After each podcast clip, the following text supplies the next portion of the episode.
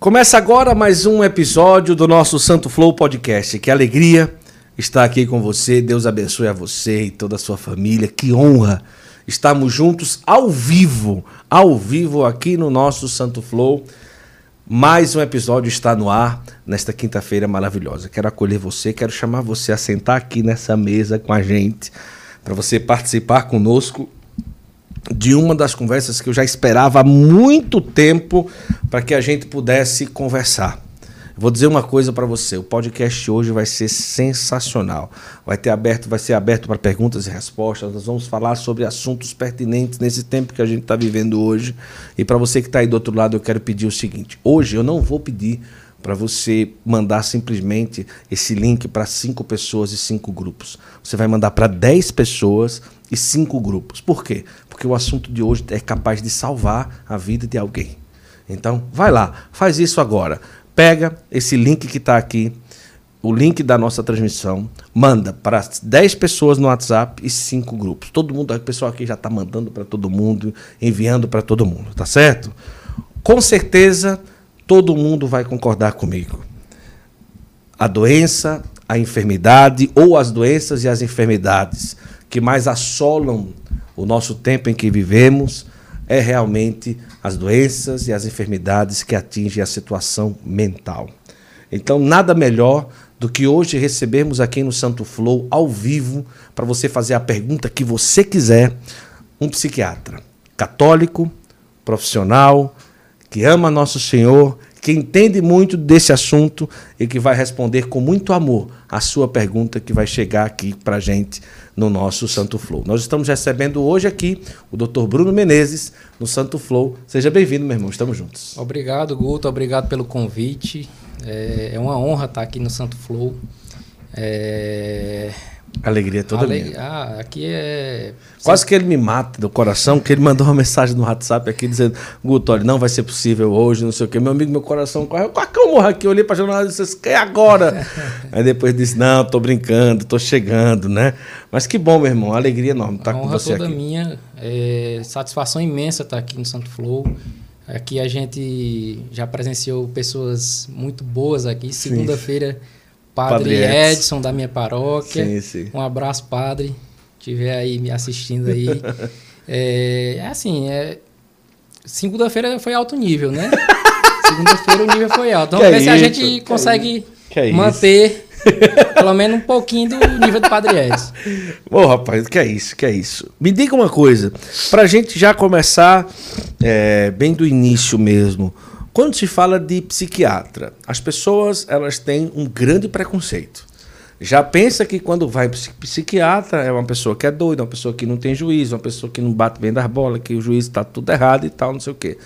Mas é difícil desmistificar isso e realmente existe esse, esse tabu. Vai para psiquiatra é porque está doido?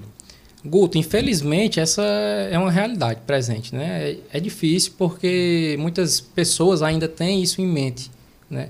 É, deixam de procurar ajuda, deixam de procurar um serviço de psiquiatria, psicologia, porque associam a, a, do, a loucura, né? Uhum. A, ainda a essa associação. Tá caindo, tem uhum. ainda, assim, as pessoas estão procurando mais, estão aceitando a condição da sua saúde mental e vem procurando mais o serviço de psicologia, de psiquiatria, e mas ainda tem muita gente que ainda tem um certo preconceito em procurar um psiquiatra, né? Porque associa a, a esquizofrenia, né? Associa ao quadro psicótico e aí tem o próprio preconceito e evita e protela e o problema vai se agravando e deixa de, de procurar a sua cura, né? O tratamento. Quando você ingressou na faculdade de medicina, é, você já sabia que queria psiquiatria ou você foi se descobrindo durante o curso? Rapaz, para ser bem sincero, não. Uhum. Eu comecei a faculdade pensando em fazer ortopedia, tu acredita? Certo, olha só, tá vendo? Não tem nada a ver, né? Sim. Então, é, eu passei os seis anos é, tentando, pensando em ortopedia. Meu primeiro, minha primeira opção era ortopedia. Seis anos? Ortopedia? Pensando Do começo ali. ao fim. Do começo ao, ao fim. fim da faculdade. Foi ortopedia, ortopedia, ortopedia. Focando nisso. Focando. Né? Aí Deus, ele sabe o que faz, ele constrói e essa surpresa foi muito grata, né? E, E o que é que levou a essa surpresa, assim, essa decisão? bom, eu conheci minha esposa, Certo. né? é, tá me assistindo, não quero mandar um beijo aqui, aqui nem é o programa da Esperamos que sim, Pro- né? progra- É, mas que ela, que ela disse que ia me assistir. ela disse que ia me assistir. Se ela não assistir, depois eu vou perguntar pra ela. E eu conheci minha esposa na faculdade. Sim, sim. Aí me casei e a. a Vocês, já, vocês casaram, você ainda fazia faculdade? É. Ah, certo. Certo. se juntou, amancebou. sim, sim, sim. Como diz aqui no Nordeste. É, né? Sim, sim, sim. E aí a gente é, casamos, tivemos filhos e tal. E aí para fazer a residência, né, a ortopedia precisa da residência, que é eu, tenho- eu teria que largar tudo para poder ingressar num, numa- num Uhum. serviço de residência que seria três anos para fazer, né? E aos poucos eu fui vendo que não estava tava fora da minha realidade. Eu escolhi, Uhum. não dá para escolher as duas coisas ao mesmo tempo. sim. E aí eu comecei a lem- querer lembrar, querer me, me lembrar de algo que eu poderia gostar, né? Que eu, poderia, que eu lembrava na faculdade, rapaz, não dá mais não para fazer ortopedia. O que é que eu, o que é que eu vou fazer da minha vida? Aí foi tentar A analisar o que É. poderia estar dentro de você. Que- isso. Aí não, eu fui ver, não sabia, estava meio que perdido na época. Né? Eu estava procurando, eu lembrei que na, na cadeira de psiquiatria que eu paguei, eu gostei, né? mas não tinha me encantado como eu me encantei pela ortopedia o tempo todo. E aí eu tive que adequar a realidade. Né? A minha realidade era o quê? Eu tinha que fazer uma pós-graduação. Eu não poderia largar tudo, porque eu, te, eu tinha que. A minha circunstância era a minha família, Uhum. então eu tinha que as- associar as duas coisas. Então eu ingressei na pós, né? E foi nessa procura pela, pela psiquiatria que eu me, me, me converti para a Igreja Católica. Caramba, olha só, como que foi? Conta aí. Até então você não tinha muita fé, assim. Eu sou de uma família católica, Católica. não praticante, que Certo. eu acho que é o mais comum que a gente Sim, vê, sim. né? Assim, é, minha mãe é católica, leva do jeito que ela é, é, consegue levar, né? Sim, O sim. catolicismo. Fez o que ela poderia fazer por mim, me batizou. E Sim, aí já, sim. só por isso eu já, já agradeço demais. Sim, sim. O resto foi o Espírito Santo. Sim. E, e aí. é, Como jovem, então, a, a sua mente não era muito voltada para a igreja, Nada, não. Não fazia, não- eu não seguia nada, para falar a verdade. Eu segui os protocolos, né? Sim. Os protocolos sociais. Fui batizado, fiz a primeira comunhão, Certo. casei na igreja, mas só para cumprir, a- Certo, a, cumprir certo. o protocolo. Até então não tinha prática nenhuma. Então, buscando a psiquiatria, o que é que aconteceu ali? Aí, é, eu sou emergencista também, eu trabalho no Pernambuco, né? Então, eu gosto de assistir vídeo, baixo podcast, aula Sim, sim. e vou escutando na viagem, né? E aí eu fui na em uma dessas procuras, né, para conhecer melhor a psicologia, a psiquiatria, né? Essa área que eu estava ali querendo é, me adequar, procurar, eu estava procurando alguma coisa. E eu fui baixei umas aulas do Dr. Ítalo Marcilli, Hum, que é um psiquiatra católico, né, muito conhecido. E ele fez uma sequência de aulas no YouTube chamada Super Live Series, Sim. que eu baixei e no caminho indo para Oricuri, né, que é onde eu dou plantão, é, lá eu tive ali um, ali porque assim ele, ele não é só uma aula de psiquiatria. acabei não encontrando só o que eu queria para mim, eu acabei encontrando o meu rumo na vida, né? E aí é, eu assistindo essa aula lá no caminho da, da- da- da- do trabalho, eu tive esse insight, assim, eu, eu tive um, eu paralisei com a aula. Eu fiquei, "No- nossa, era isso mesmo.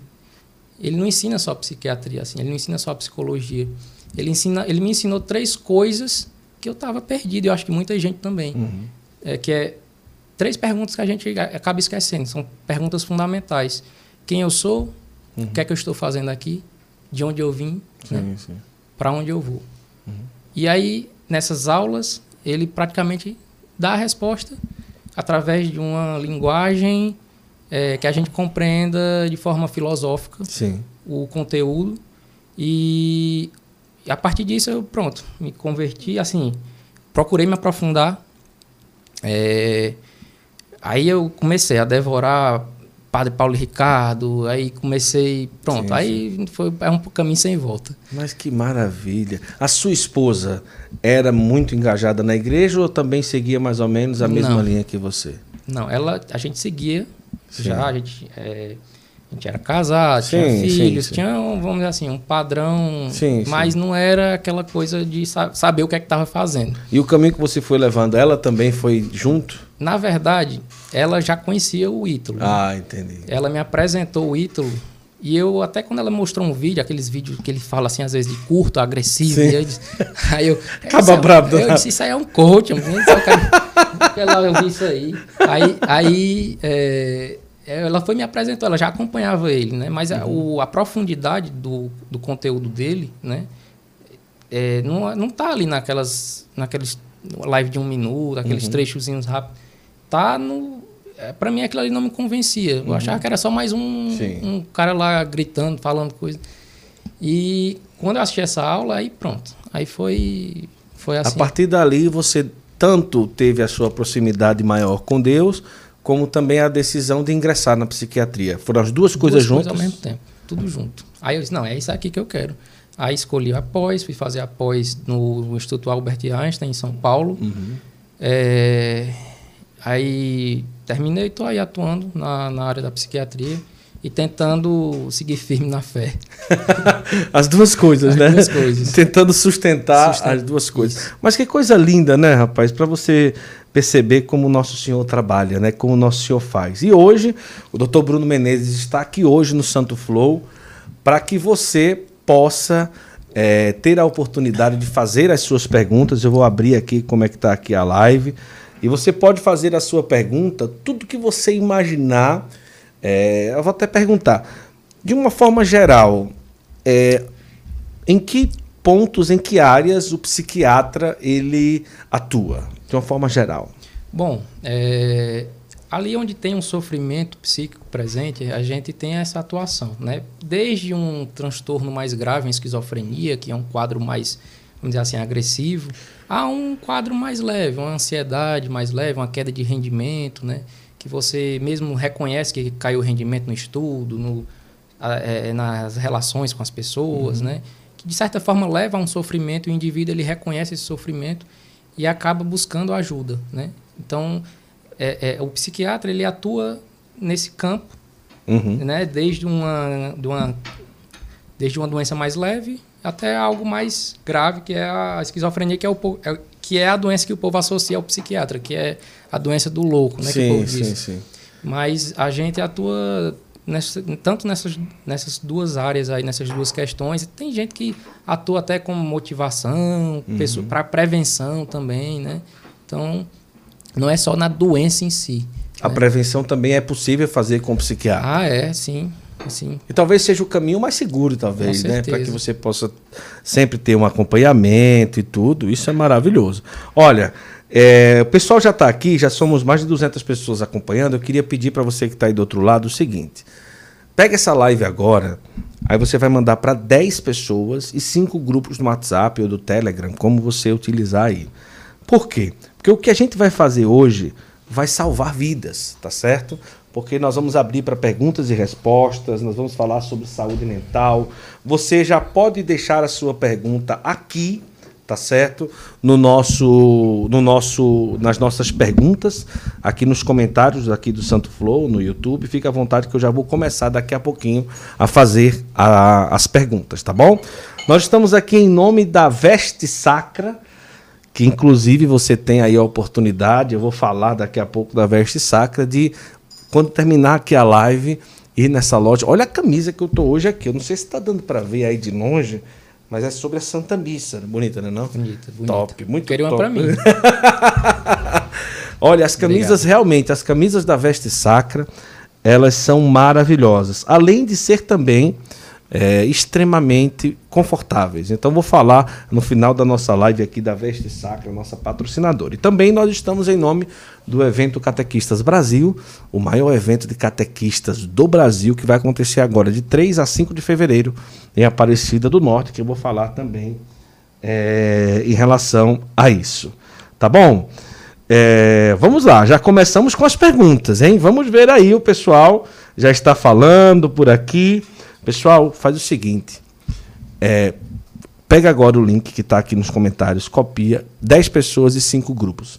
Ao final também nós vamos falar da possibilidade que você tem também de ser atendido um dia pelo Dr. Bruno Menezes, através de uma consulta, através de uma teleconsulta, que hoje, graças a Deus, isso é possível e é também uma oportunidade maravilhosa, porque nem sempre a gente encontra um médico psiquiatra que também tenha uma base na fé.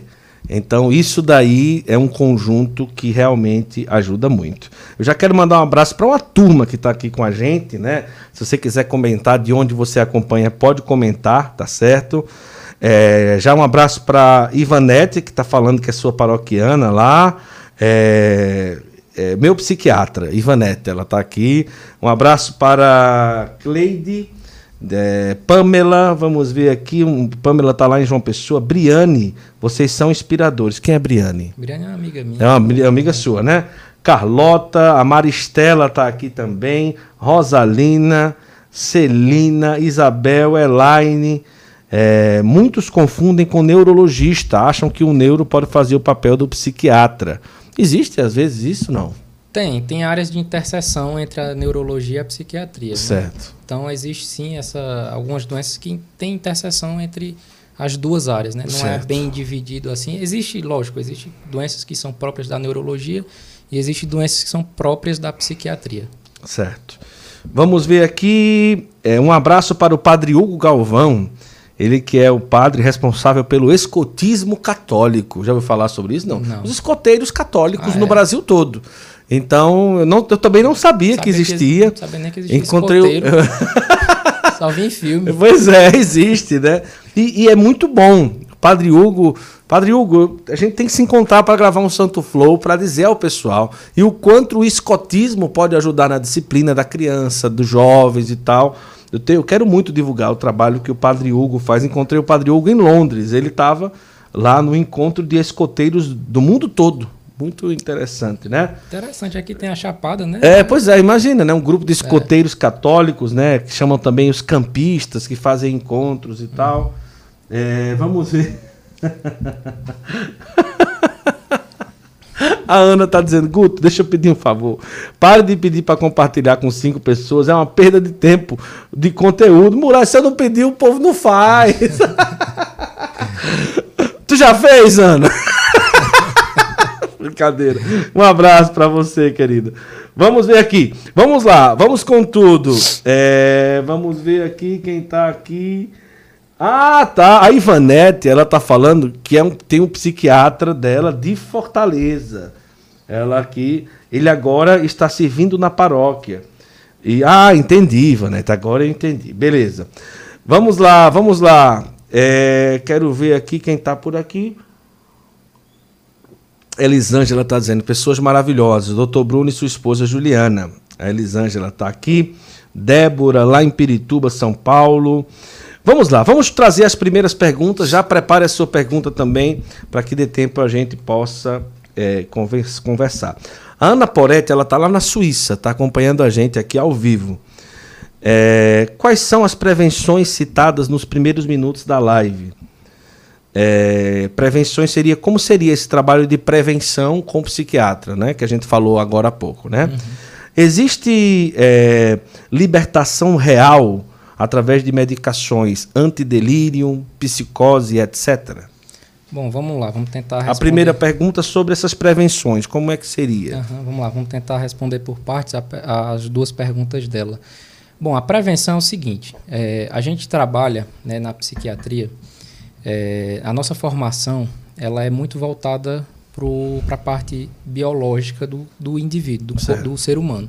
né? A minha pós, por exemplo, a gente é muito focado para a parte é, bioquímica, Certo. farmacológica, e é, o- é um olhar, vamos dizer assim, reduzido do ser humano. Né? É, eles é, dão a entender, né, na explicação, que a doença psiquiátrica ela vem por uma falta de serotonina, Sim, dopamina, sim, nora- sim. norepinefrina, que são os neuro- neurotransmissores que estão presentes, mais, é, mais importantes no nosso cérebro. Né? De fato, a doença ela causa uma redução desses neurotransmissores. Só que existe uma grande, uma grande interrogação. assim é, Isso é a causa ou é a consequência né, da, da, da doença? Existem transtornos orgânicos, que, a, que a, a, a causa é realmente a falta do neurotransmissor. Certo. Mas, na grande maioria das vezes, a gente vê que o problema não é a falta do neurotransmissor. Assim, não, não é a causa disso. É um fator externo. Sim. É uma demanda da realidade do paciente em que ele tem um ego que ele não soube contornar a situação. Uhum. Né? É, por exemplo, eu tenho aqui um, um estado de, de é, bem-estar mental considerado bom. Uhum. Eu cuido de outras pessoas que têm um estado mental, é, vamos dizer assim, falho, que está ruim, que está adoecido, né? E eu preciso ter isso para poder cuidar de outras pessoas. Porém, é, se porventura acontece alguma tragédia na minha vida, uhum. né, que é uma coisa que pode acontecer com, com qualquer Alguma um de coisa, nós. Uma decepção, uma Isso. dor muito grande, alguém que pegou Se- uma doença grave. E se o meu ego não é capaz de contornar essa demanda da realidade que chegou até aqui, então eu tenho uma grande chance de adoecer. Meu psique, minha sim. psique adoece, né? E aí ela se manifesta no corpo. O corpo é onde vai ter os sintomas. Quando a gente vê os sintomas, a gente capta ali os sintomas do paciente e coloca numa síndrome. É uma síndrome depressiva, uma síndrome ansiosa, um transtorno afetivo bipolar. Então, tem várias doenças psiquiátricas. Então, a gente escuta, coleta as informações e vê ali qual é a manifestação que está no corpo. Mas aquilo ali é, é como se fosse a ponta do iceberg. A- a- Por trás daquilo tudo existe um sofrimento causado por uma demanda da realidade que aquele ego não soube contornar. Então, quando a gente trabalha a parte da prevenção, a gente tenta, através da psicoterapia, aí já não é assim, o paciente não chega adoecido precisando de medicação. A gente trabalha, trabalha através da psicoterapia é, um fortalecimento desse ego. Né? Um ego, o que é, o que é um ego forte? né? A gente pensa em algumas referências para isso. Por exemplo, Padre Pio, Uhum. né? trazendo para a nossa fé aqui. Sim. Padre Pio ele sofreu moléstias, ele tinha visões, ele tinha experiências místicas, ele sangrava né, Sim, 5 sim. litros de sangue por dia num, num dia. Então, foi pesquisado pela medicina tradicional, pela medicina moderna, pela ciência moderna, e ninguém dava uma resposta para todo aquele tipo de, de, vamos dizer assim, de, de fenômenos sobrenaturais que acontecia com ele. E o, e o Padre Pio, ele manteve a sanidade mental dele porque ele tinha uma abertura, ele tinha algum- algo nele que tinha. é, O, o ego dele conseguia receber tudo aquilo e contornar sem perder a sanidade mental. Uhum. Né? Ele conseguiu contornar todas aquelas moléstias que ele sofria e conseguiu contornar a, san- assim, não entrou em, ele não ficou insano. Eu imagino eu sentindo aquilo ali, eu acho que eu ia, eu ia pirar. Eu, que, que diabo é isso que está acontecendo É, comigo? é verdade. né? Então, assim, o Padre Pio, ele, ele tem uma personalidade, mas ele, ele desenvolveu uma personalidade forte, né? através do misticismo, através da fé. É, outros exemplos, São Maximiliano Kolbe, né? que foi um padre, um sacerdote alemão que teve no campo de concentração lá em Auschwitz. Né? Ele, ele foi confinado num localzinho totalmente privado de qualquer tipo de conforto. Né? É, ele, ele foi para substituir um prisioneiro que, ia no- que iria lá, né? A história de, São Maximiliano Kolbe é linda. É, então, é, fugiu três prisioneiros do campo de concentração e o exército alemão, para punir os demais, pegou, escolheu dez lá, né? Para entrar num, para morrer, a- botar num, numa celazinha sem nada, morrer até, né? Ficar lá até morrer. E um desses prisioneiros, né, um- o nome dele é Frank, que ele até descreve a história do, do São Maximiliano Kolbe, ele pediu clemência para os soldados lá do nazismo, né, os soldados nazistas da Gestapo, e ele pediu para para que ele tinha família, ele pediu, por favor, me- não deixa eu, não quero ir, por favor, deixa eu ficar. E o São Maximiliano Kolbe, que não tinha sido escolhido, Isso. foi e pediu para ir no lugar dele, né? E ele entrou, e ele entrou e passou 21 dias sem comida, sem bebida, no meio de excrementos, com outros nove que foram morrendo. com Morrendo e ele ficando. e ele ficando, e ele ficando. E, e os soldados do exército alemão, no meio daquela precariedade né, toda, que eu acho que assim, é uma experiência pouquíssimo vista, né? No meio daquela precariedade toda, ele, os soldados passavam e eles estavam cantando ao Senhor, estavam Isso. então havia um sentido mesmo na privação da liberdade física. Uhum. Então o, o ego desse cidadão, desse sujeito, desses sujeitos, tem algo neles ali que é muito mais forte do que uma privação de conforto, né? uma privação de, de liberdade. E ele ficou 21 dias e teve que injetar uma, uma substância porque ele não morria. Estava inteiro.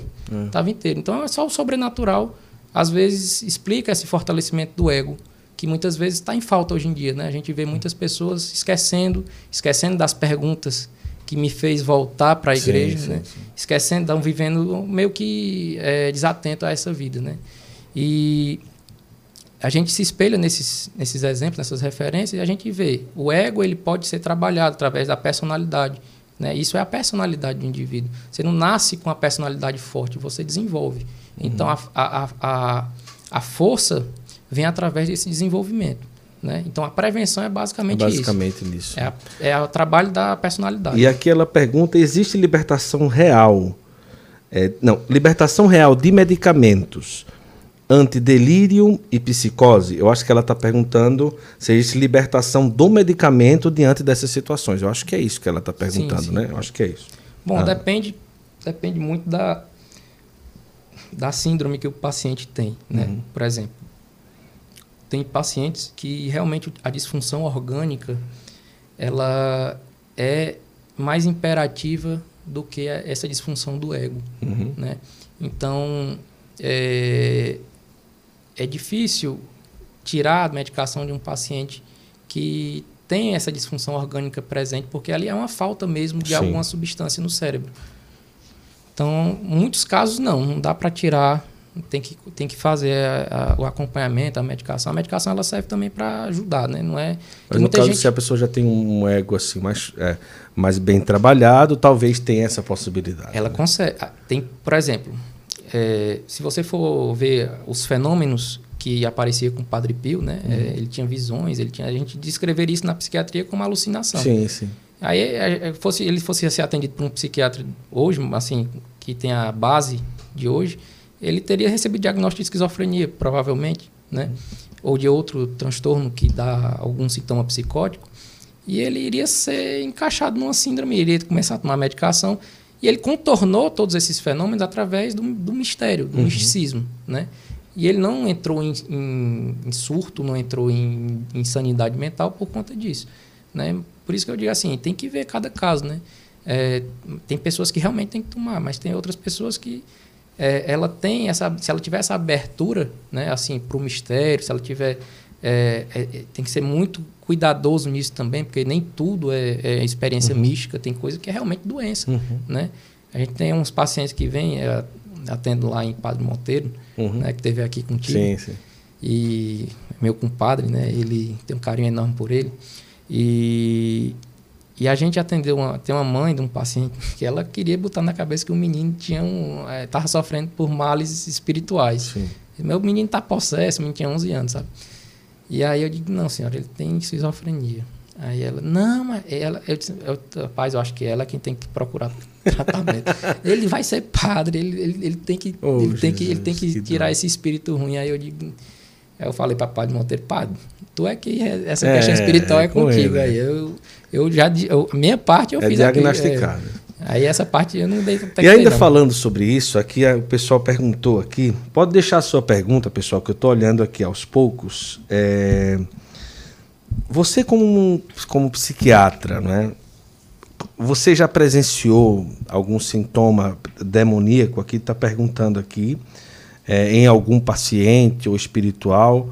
E, e, como é que geralmente assim você vai fazendo um crivo? Ó, isso aqui, padre, ó, padre. Pode ser o senhor agora, daqui para frente, é com o senhor. Não, isso aqui realmente é uma esquizofrenia ou alguma coisa é, parecida. Você já atendeu pessoas assim nessa linha? Já, já chegou até mim pacientes com suspeita, né? Certo. É, que a gente hoje tem que fazer essa avaliação, inclusive é, a gente tem que se aprofundar a respeito desses fenômenos uhum. sobrenaturais para a gente passar para o padre, né? O, o, quando há uma suspeita. Uhum. Até porque hoje, é, desde acho que o, desde que teve aquele problema judicial com os padres alemães do exorcismo sim, de Emily sim. Rose, né? Existe hoje assim é, quando se há suspeita, não pode o padre exorcista de imediato já fazer sim, sim. o trabalho, né? Eles mandam para medicina, para neurologia, para psiquiatria, para um laudo, para fazer uma avaliação completa. Inclusive é, recebi um livro do Padre Monteiro a respeito de demonologia e psiquiatria, Boa. que é do é, esqueci o autor, é um, é um é um sacerdote aqui do Brasil. Ele fez, ele fez esse livro para para a gente ter, assim, saber diferenciar os fenômenos e dá para saber, né? Dá para saber diferenciar, né? Uhum. Agora precisa de muito cuidado, né? Precisa de muito cuidado porque é uma coisa muito Padre delicada. Pedro, Padre Pedro Paulo não? Eu acho. Padre Pedro Paulo? É não. É um bem grosso assim o livro, não? Não. Ah, não, então não é ele não. Vai, vai pode, não. Pode Mas ele pega muito a referência do padre Gabriel Amor, né? Ah, que sim, é sim, o, sim. um dos principais sim, padres do, sim, do mundo, né? Sim, com certeza. E eles, ele diferencia, ele dá alguns sinais para a gente. Ele dá o básico para a gente, assim, tentar compreender quando é um fenômeno místico, uhum. quando é algo voltado para a psiquiatria, né? Assim, ele não fala muito da psiquiatria porque é a nossa sim, parte, sim, sim. mas quando é a parte da, da, do fenômeno sobrenatural. Já chegou até mim, né? Algumas pessoas é, que estavam com a consciência. Quando é que a gente suspeita, né? A pessoa tem ali fenômenos, vamos dizer assim, é, de ordem metafísica. Assim, ele tem ele tem algumas vozes, certo. né? Ou ele, escuta, ou muda escuta, a voz, isso. às vezes. Ele assim. tem algumas vozes ali que ele está ouvindo, alguns, alguns fenômenos apresentando dentro da casa dele e tal. Né? E ele, ele é, tem a consciência plena, ele está lúcido, né? Porque o que é que diferencia do, da esquizofrenia? O esquizofrênico, na hora, no momento do surto, ele perde o insight. Certo. Ele perde ali o feeling do, uhum. do, do, que está acontecendo. Ele acredita realmente que aquelas vozes são reais, certo, são, certo. são alguém falando com ele e tal. É, a pessoa que tem esses fenômenos frequentemente associados, né, tem essa experiência mística ou por algum dom, não sei, ele, ele consegue diferenciar. Ele está consciente, ele está dentro desse plano e está com esse, essa anteninha ligada para outro plano. Sim. E ele não se abala por isso, nem deixa, é, é, nem sofre por isso. Né? Ele não tem nenhum, nenhuma alteração da cognição, ele permanece com a cognição preservada, inteligência, consegue o discurso linear, ele não tem nenhum, nenhuma desorganização no pensamento. Então você vê que ele tem todo o aparelho cognitivo dele, tudo muito ok. Só tem, ele só tem alguns é, fenômenos que estão acontecendo uhum. com ele que, que levam à suspeita. Não é que confirma. Sim. Aí quem vai fazer essa avaliação é o, o padre. padre exorcista, né? É pra o padre exorcista. como que vai fazer. É, é, uma, é realmente assim, Mas, algo assim, muito e... importante quando se caminha junto, né? quando se tem um psiquiatra. Primeiro que é aberto a pelo menos pensar sobre isso, porque são poucos os que realmente é, são abertos a pensar também nessa linha e caminha junto com o padre. Né? Mas o que, é que você ia dizer? Pode falar. Não, e assim, é... essa questão ela, ela é delicada né? por conta que existe também essa questão da... toda essa questão judicial, do, da questão da ciência moderna, Sim. que descredencia tudo isso, né? E, assim, mas assim, foram poucos casos, né? Na grande maioria das vezes é realmente uma grande é, confusão né, uhum. a respeito disso. O pessoal leigo chega, já disse que o, que o filho está com processo, tá uhum. com, e, nas, e, na grande maioria das vezes é uma doença psiquiátrica. A maioria das vezes a é uma doença é, psiquiátrica. É, é, uma doença psiquiátrica. Mas é, teve casos que eu peguei que eu, não, isso aqui tem alguma coisa estranha, algum não, não é, digo, nem processo, né? Porque existe a diferença. Sim, né? claro. É, Às vezes é uma, é, é uma manifestação. Com, isso, uma... contato com o sobrenatural. Né? Isso. Né? Vamos ver aqui. É, o pessoal está perguntando. Eu queria saber como consultar com ele, Raquel. Raquel, no final da entrevista eu vou dar o telefone para consulta, tá certo? Consulta online. Todo o Brasil, o Dr. Bruno Menezes tem condição de atender. Vai deixando aí a tua pergunta. O padre é, Hugo está dizendo: Eu comprei três camisas na Veste Saca, são maravilhosas. Show de bola, olha que coisa boa. É, vamos ver aqui. É, qual o seu conceito e posição para quem tem bipolaridade não muito severa? A Cleide está perguntando. Oh, a bipolaridade ela é um transtorno que causa, de certa forma, sofrimento pro, mais para o paciente, mas também para quem convive. Né? Sim. É, existem vários tipos de bipolaridade, né? Existem níveis e intensidades também de bipolaridade. Então, assim, é, existe um trabalho psicoterapêutico importante em cima de quem tem bipolaridade, né? E o paciente, ele, de acordo com a o seu, seu nível, o seu, é, seu, sua característica da sua bipolaridade, uhum. né? Ele pode se adaptar a ela, né? E saber conviver com ela, né? Então, é uma doença, é, vamos dizer assim, bem desconfortável para o paciente, porque é, é, às, vezes é uma doença que o paciente não tem esse fator externo, entendeu? Não há uma demanda externa que ocasiona a doença. É aquelas doenças que vêm mais para a parte orgânica, que você desenvolve, e aí a intensidade vai ser, e, a, e, as, e os transtornos, eles também podem vir conjunto, né? Não é só um transtorno, às vezes você tem uma bipolaridade com uma outra coisa que desenvolve também, né? É, então, assim, é, o, que, o que a gente vê é que muitos casos de bipolaridade vêm por uma questão orgânica, assim, que ele desenvolve mesmo sem esse gatilho externo né, uhum. né, de sofrimento. Mas alguns têm o gatilho externo do, do, do sofrimento do ego, né? Então... Muitas desenvolve. pessoas dizem assim, fulano é bipolar, fulano, essa frase é muito famosa, ah, né? É. A gente mas não pode, não pode é, confundir é, falta de caráter tipo assim, a pessoa muda ali, age de uma forma ali, com bipolaridade, né? Uhum. E, e, o que é que define se uma pessoa, assim, mesmo começando do nível mais ameno, que uma pessoa é bipolar mesmo? Pronto, vamos lá. A confusão existe existe muito, é muito comum. Você pega uma pessoa que tem ali uma disforia de humor, aquele humor que é oscila, sim, sim, sim. naturalmente a gente também tem. A sim, gente não está sempre o tempo todo feliz. É. A gente não é não é, acho que isso é meio reta, é, vamos dizer assim, meio.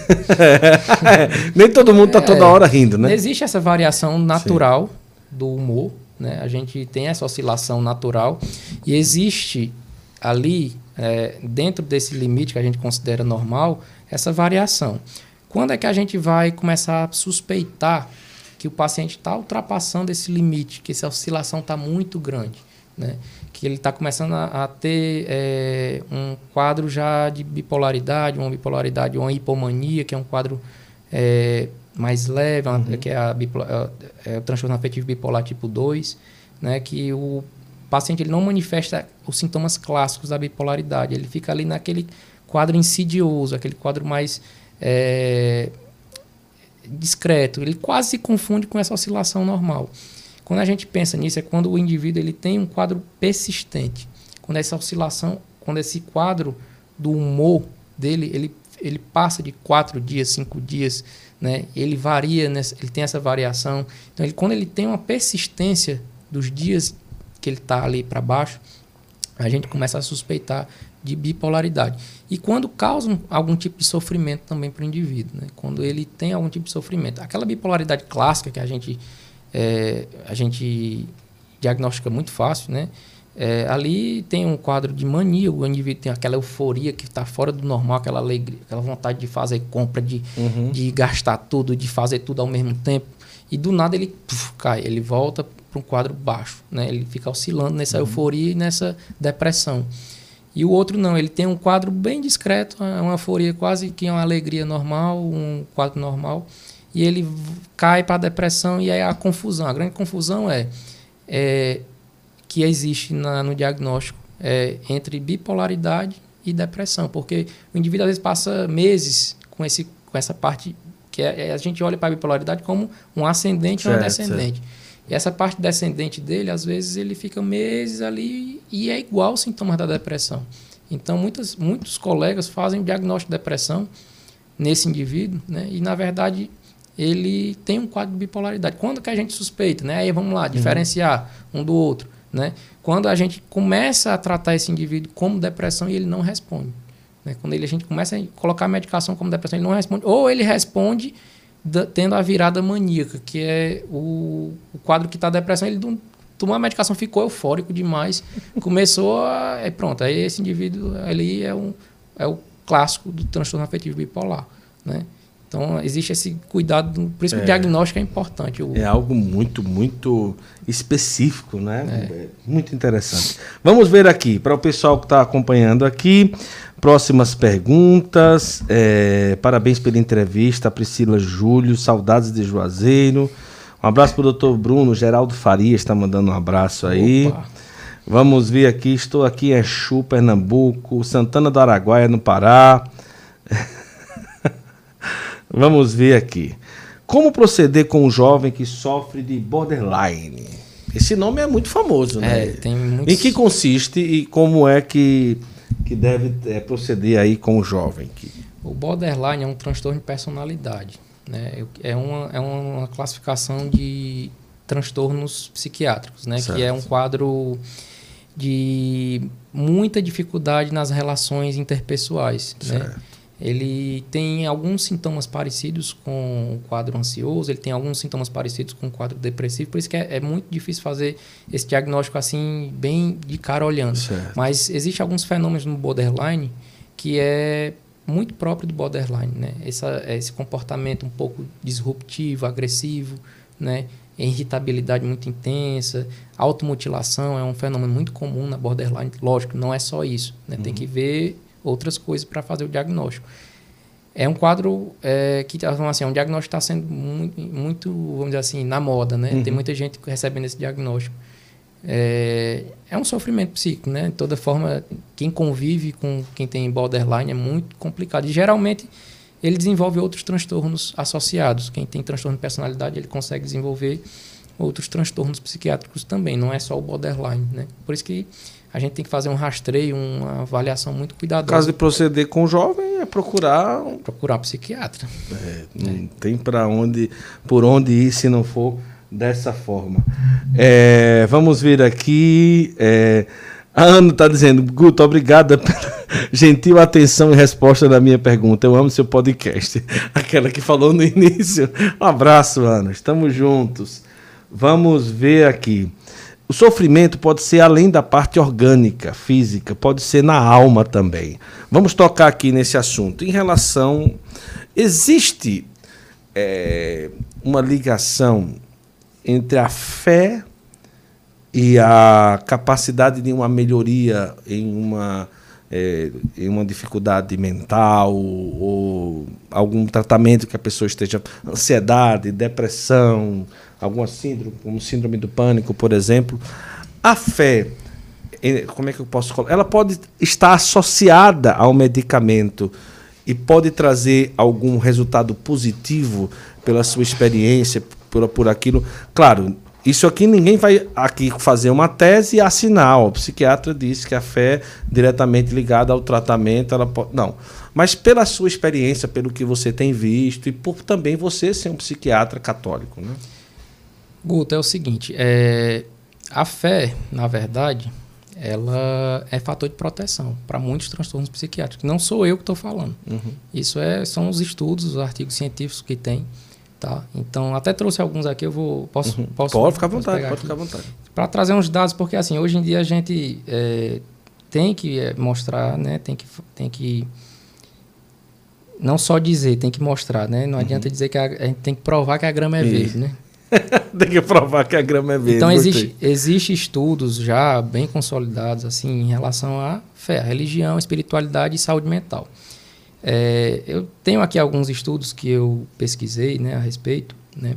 É, tem um estudo do New England, né, que é um jornal de medicina, uma revista de medicina bem conceituada, que no ataque dos 11 de setembro, né, nos Estados Unidos, nas torres, nas torres gêmeas, 90% Sim. dos americanos recorreram à religião para lidar com o estresse do, do 11 de setembro. Para você ver a importância... Caramba, 90%. 90%. Uma semana após o atentado, 60% compareceram a algum serviço religioso. Eu não estou falando aqui nem de religião específica, sim, sim, sim. Né? mas algum serviço religioso. É, antes do atentado, teve 60 estudos que documentaram altas procuras religiosas para encarar distúrbio, distúrbios médicos como câncer, transtornos psiquiátricos e até artrite. Então, assim, a religião ela está diretamente associada como fator de proteção. Tá? Então, tem outros estudos, tem outro aqui, tem um estudo no, sistemático com pacientes hospitalizados, é, que indicou que 90% dos pacientes que estavam internados usaram a religião para lidar com suas enfermidades. Destes, 40% indicou que a fé foi fundamental para seguir firme no tratamento e na sua recuperação. Quem quiser, eu tenho depois sim, documentado sim, sim. esses estudos aqui. Tem um estudo com pacientes psiquiátricos do hospital é, de Broken Hill, nos Estados Unidos, 79% avaliaram a espiritualidade como muito importante para o seu tratamento. 82% acharam que seu terapeuta deveria estar ciente de suas crenças e necessidades espirituais. Para você ver a carência que tem profissional nesse sentido. Ah, né? Porque você chega com suas demandas espirituais, religiosas, e, e o profissional não desvaloriza. dá atenção. É, não dá atenção. Não... E a gente aborda, né, no meu caso, tenho, é, é, o próprio conselho, né, ele permite que, o, que a gente, na verdade, não só permite, ele sugere que a gente use a religião do paciente, não, qualquer religião sim, que, sim. se a gente tiver algum conhecimento, e a gente use a religião do paciente para tratar também. Para potencializar, potencializar aquele o tratamento. tratamento justamente. E então, tenho... isso diante do conselho é, medicina, da psiquiatria, não é da, da, psicologia, não é ilegal. Não. Não é errado. Não é errado de forma alguma. Eles até recomendam que você faça isso. Existe uma grande confusão é na questão de uma turma implicante, chata, né, que, que quer impor a sua visão de mundo, né, laica, a sua visão, não é nem laica, agnóstica, sim, ateu, sim. quer impor para dentro do set terapêutico que isso não pode ser abordado. Você tem que respeitar a religião do paciente. Eu tenho uma paciente que ela é da Umbanda Sim. e eu usei os elementos da religião dela para tratá-la, uhum. né? Então, é, eu respeito a religião do paciente. É, quando eu sei que o paciente... Eu, é, uma, é uma, porque é uma questão... Eu não tenho como separar eu da minha religião. Sim, sim. Eu não vou deixar minha religião lá fora e ficar aqui, uhum. né? Eu não, vou, eu não vou separar, fulano, tu deixa a tua religião ali fora do, do, do consultório e tu vem só com tuas demandas, uhum. é, tuas demandas psíquicas, tua demanda fisiológica. Não tem como separar. Né? Então a gente trata a pessoa, o indivíduo, o indivíduo carrega consigo as suas crenças. Né? É, a Lo, está dizendo, boa noite, Guto. Envie-nos o contato do Dr. Bruno. Até o final da entrevista eu vou dar aqui o contato para consulta online, é, teleconsulta, no caso, é, com o Dr. Bruno. Ao final a gente vai trazer aqui, tá certo? É, uma pessoa que está tratando depressão com dual, Dual é um medicamento? Não. É uma medicação. Certo. Um dia ela pode deixar de usar esse medicamento? A Rosileide está perguntando. Pode. Depressão é uma, é uma condição que para muitas pessoas é temporário, né? não é uma condição permanente, como muita gente pensa. Quando a pessoa às vezes recebe um diagnóstico, ela está recebendo uma sentença ali, uhum. que nunca mais vai ficar boa da doença, vai viver para sempre daquele jeito. Não, de forma alguma. Como eu disse, aquele trabalho psicoterapêutico, por isso que eu sempre falo para os meus pacientes, é, medicação é uma, é uma parte do tratamento. A psicoterapia muitas vezes é mais importante do que o próprio medicamento. Né? Então, a psicoterapia, né, aquele trabalho conjunto, psicólogo, psiquiatra, é fundamental para que esse indivíduo, esse paciente, ele futuramente saia do, do medicamento. Né? O medicamento ele serve para dar ali uma anestesiada no, nos sintomas. Os sintomas vão amenizar, mas ele, se ele tiver ainda com sofrimento presente, com aquela dor ainda, aquela ferida aberta, né, e ele não tiver é, não cicatrizou aquela ferida aberta que, que magoa, que deixa ele em sofrimento, então é, dificilmente a medicação vai, ele vai conseguir se livrar do medicamento. Né? Então existe essa, essa, essa dupla, né? É, psiquiatria, psicologia, psicoterapia, né? Para poder o indivíduo tem um melhor processo de recuperação. Quando você chega ao diagnóstico de depressão, você está ali no consultório, de uma forma geral, se a gente fosse citar alguns pontos que você indica que a pessoa possa viver, que vai facilitar é, o tratamento daquela pessoa. Olha, eu acho que você deve procurar fazer isso aqui, deve. Pontos essenciais de quem está passando por depressão que podem ser positivos para que ela possa ir melhorando a cada dia, além do medicamento. Sim, né? sim. É, assim, eu tenho uma abordagem muito individualizada, assim, mas existem pontos que servem para todos nós, inclusive para gente que não tem depressão, mas que como entra naquela questão da prevenção. Né? Eu sempre... Que pode servir também para a questão da ansiedade. E isso, para outros sofrimentos psíquicos também. Então, assim, existem cinco questões fundamentais para a gente manter vamos dizer assim, um quadro estável mental e de prevenção contra alguns transtornos e que serve também para quando você estiver no transtorno, né? É claro, vai depender muito da sua circunstância, sim, da sua realidade, mas a gente tem cinco elementos fundamentais nessa recuperação psíquica, né? A gente tem o sono, a gente tem é, atividade física, alimentação, a gente tem atividade intelectual, aprender, estudar, aprender coisas, leitura, né? E tem atividade espiritual. Então, eu sempre recomendo esses cinco elementos para o paciente. É, colocar em prática no cotidiano, como a gente escova os dentes, como a gente usa mesmo como, uhum. com essa prática. Né? Então, assim, é, o, tem muitos pacientes que chegam até o consultório e eles têm um quadro ali de cansaço, uma fadiga. A gente pensa que está numa depressão quando a gente vai ver quantas horas está dormindo. Aí a pessoa diz quatro, cinco horas, acorda cansado, fadigado.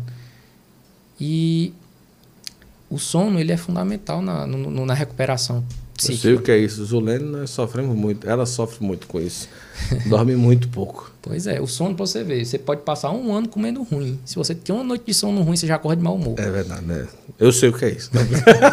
eu, eu, sofro na pele isso. Zulene, ela tem um sono terrível, mas vai melhorar, se Deus quiser.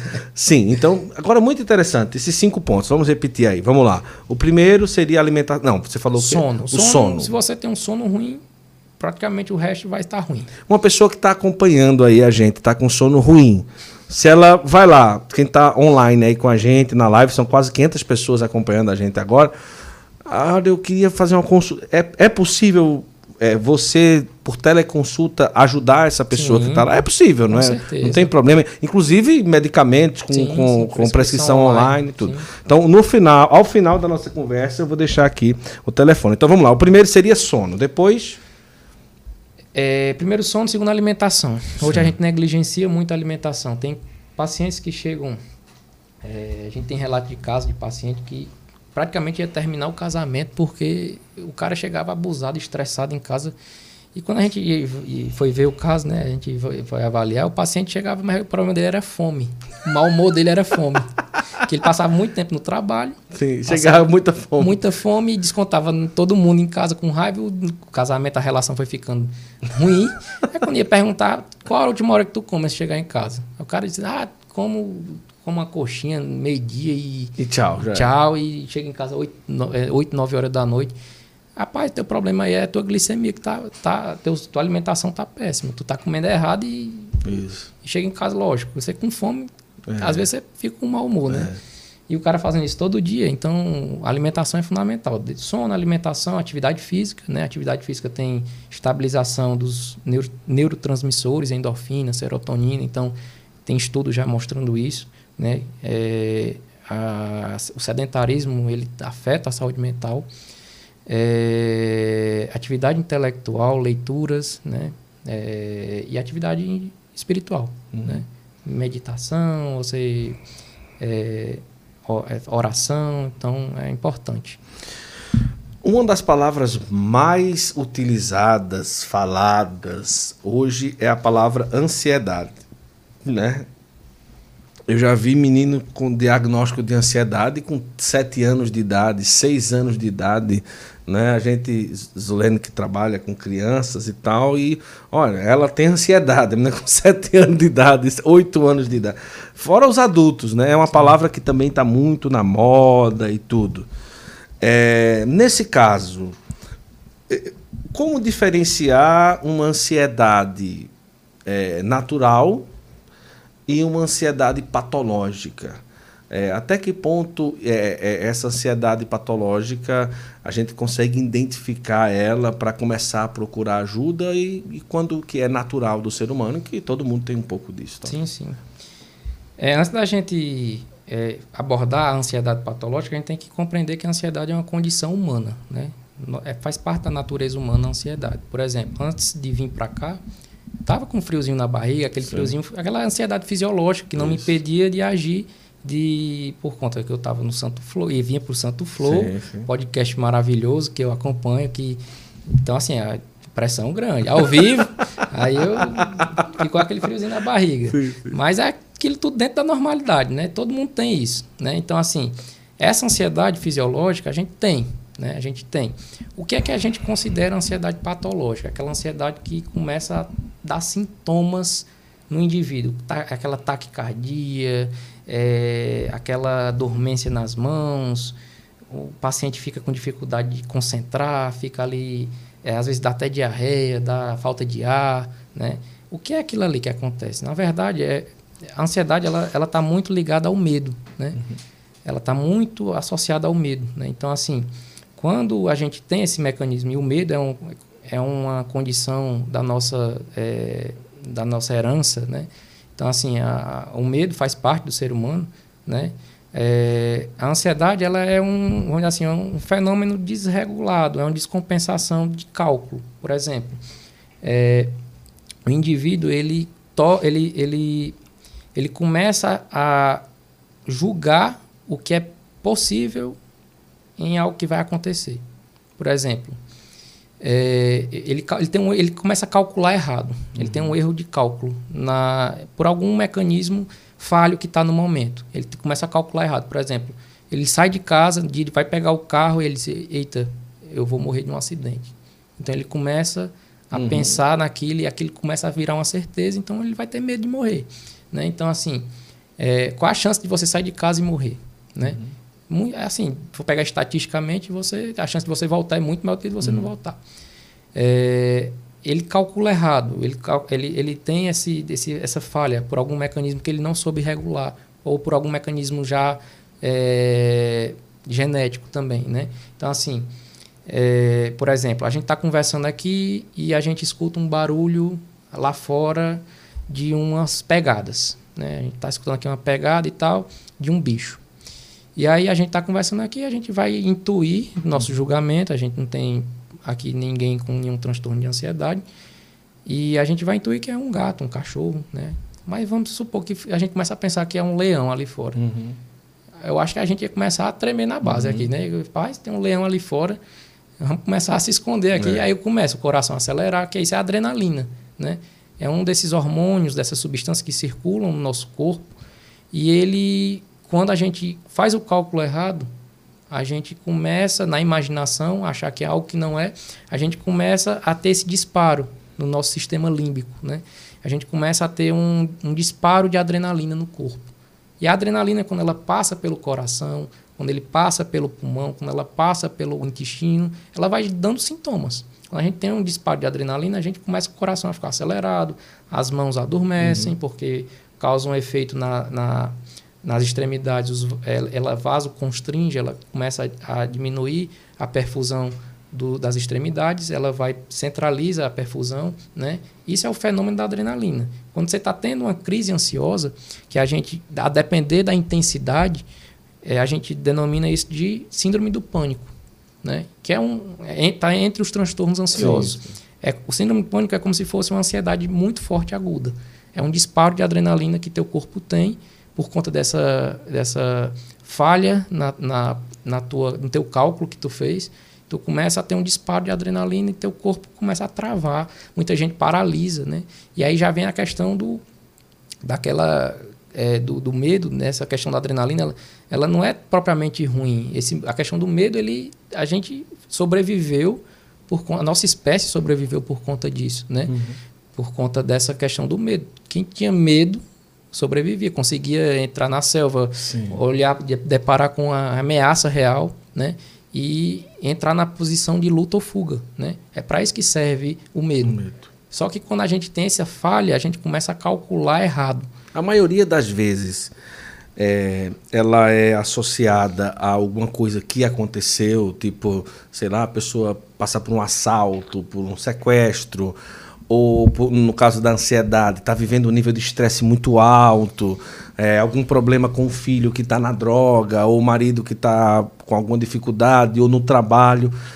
É, a maioria das vezes é associado a alguma coisa externa, como você fala, ou pode acontecer ansiedade, síndrome do pânico, simplesmente por um problema orgânico, assim, é, naturalmente falando, ou a maioria das vezes é alguma coisa que leva a isso? Não, geralmente a ansiedade ela vem por um fator externo, não é Sim. algo que vem do, ou assim externo que eu falo, ou um ou um é, ou um fenômeno que aconteceu, uhum. um, um, tem um algo um, um estímulo externo Sim. ou um pensamento, né? Uh, um gatilho. Por exemplo, a, a pessoa vivenciou uma experiência negativa. Né? Ali ele cria uma memória. Uhum. Uma memória que essa memória, por mecanismo de defesa, aquela pessoa pode ficar preso nessa memória quando se defrontar novamente com aquela experiência negativa ou com Sim. algo que lembre essa experiência. Então ela pode ter um quadro de pânico diante de uma experiência novamente, por conta de uma memória. Às vezes ele não tem a memória, mas ele tem a imaginação que pode acontecer com ele, né? A ansiedade ela sempre vem nesse sentido, né? De, de pensamentos, de, de ou pensamentos ou traumas, né? Que o indivíduo teve e aí é, a, a, problemática é que muitas vezes a medicação por si só ela não dá conta. Tem que fazer um tratamento Sim. psicoterápico. A Juliana tá aqui, sua esposa, viu? É, Apareceu, agora, né? Entrou agora. Tava assistindo filme. Ela tá, tá assistindo o filme, que terrível, né? Ela tá dizendo, Guto, eu sou a sortuda, esposa dessa belezura aí. Ela já começou bem, né? Com amor, né? Estamos assistindo, eu e as crianças. Pergunta sobre o alcoolismo. Como saber se passou do socialmente e sobre o tratamento? Ela até fala aqui da Casa da Misericórdia aqui. Como saber se uma pessoa passou do socialmente no alcoolismo? Isso é muito boa a pergunta. Muito bom. É, a gente acompanha alguns pacientes lá na Casa da Misericórdia, né? Essa uhum. realidade do álcool, das drogas, né? Infelizmente, destrói muitas famílias. E a gente, a gente percebe alguns padrões uhum. de etilismo, né? De alcoolismo. É, é, é não é, um, não é assim, é, não existe um, um, um limite bem definido para você dizer que o paciente é alcoólatra ou não. Lógico, existe um, alguns padrões que indicam que o indivíduo já está começando a Sim. ficar dependente do álcool. Né? O álcool ele tem a dependência química, a dependência psicológica. Né? Dependência química é aquele indivíduo que parou de usar já começa a sentir sintomas no corpo, aquele abstinência, tremores, né? Para você chegar a esse ponto, eu acho que é uma quantidade muito alta por um tempo prolongado, uhum. né? Então existe o padrão, esse padrão de bebedor que é o bebedor ah, vamos dizer assim, aquele bem clássico que todo mundo tem em mente, que é o, que é o papudim, né, que o povo uhum. chama, que é aquele que a gente vê na rua, o cara sim, vive sim. embriagado no meio da rua, então esse aí é o que todo mundo identifica, né? Mas existem outros que são silenciosos, né? É o, é o etilista que não reconhece o seu vício, que ele não consegue é, é, não consegue é, não consegue ter prazer sem o álcool. Uhum. Por exemplo, aquele cara que bebe todo final de semana, né?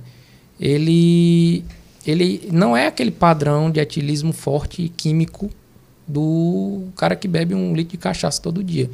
Mas ele tem uma dependência psicológica. Porque se ele passa um final de semana e ele não bebe e dá um tédio nele, ele, a vida, o final de semana para ele não tem tanta satisfação sem o álcool, ele já pode estar tá ali já com a suspeita forte que ele tem alguma dependência psicológica, né?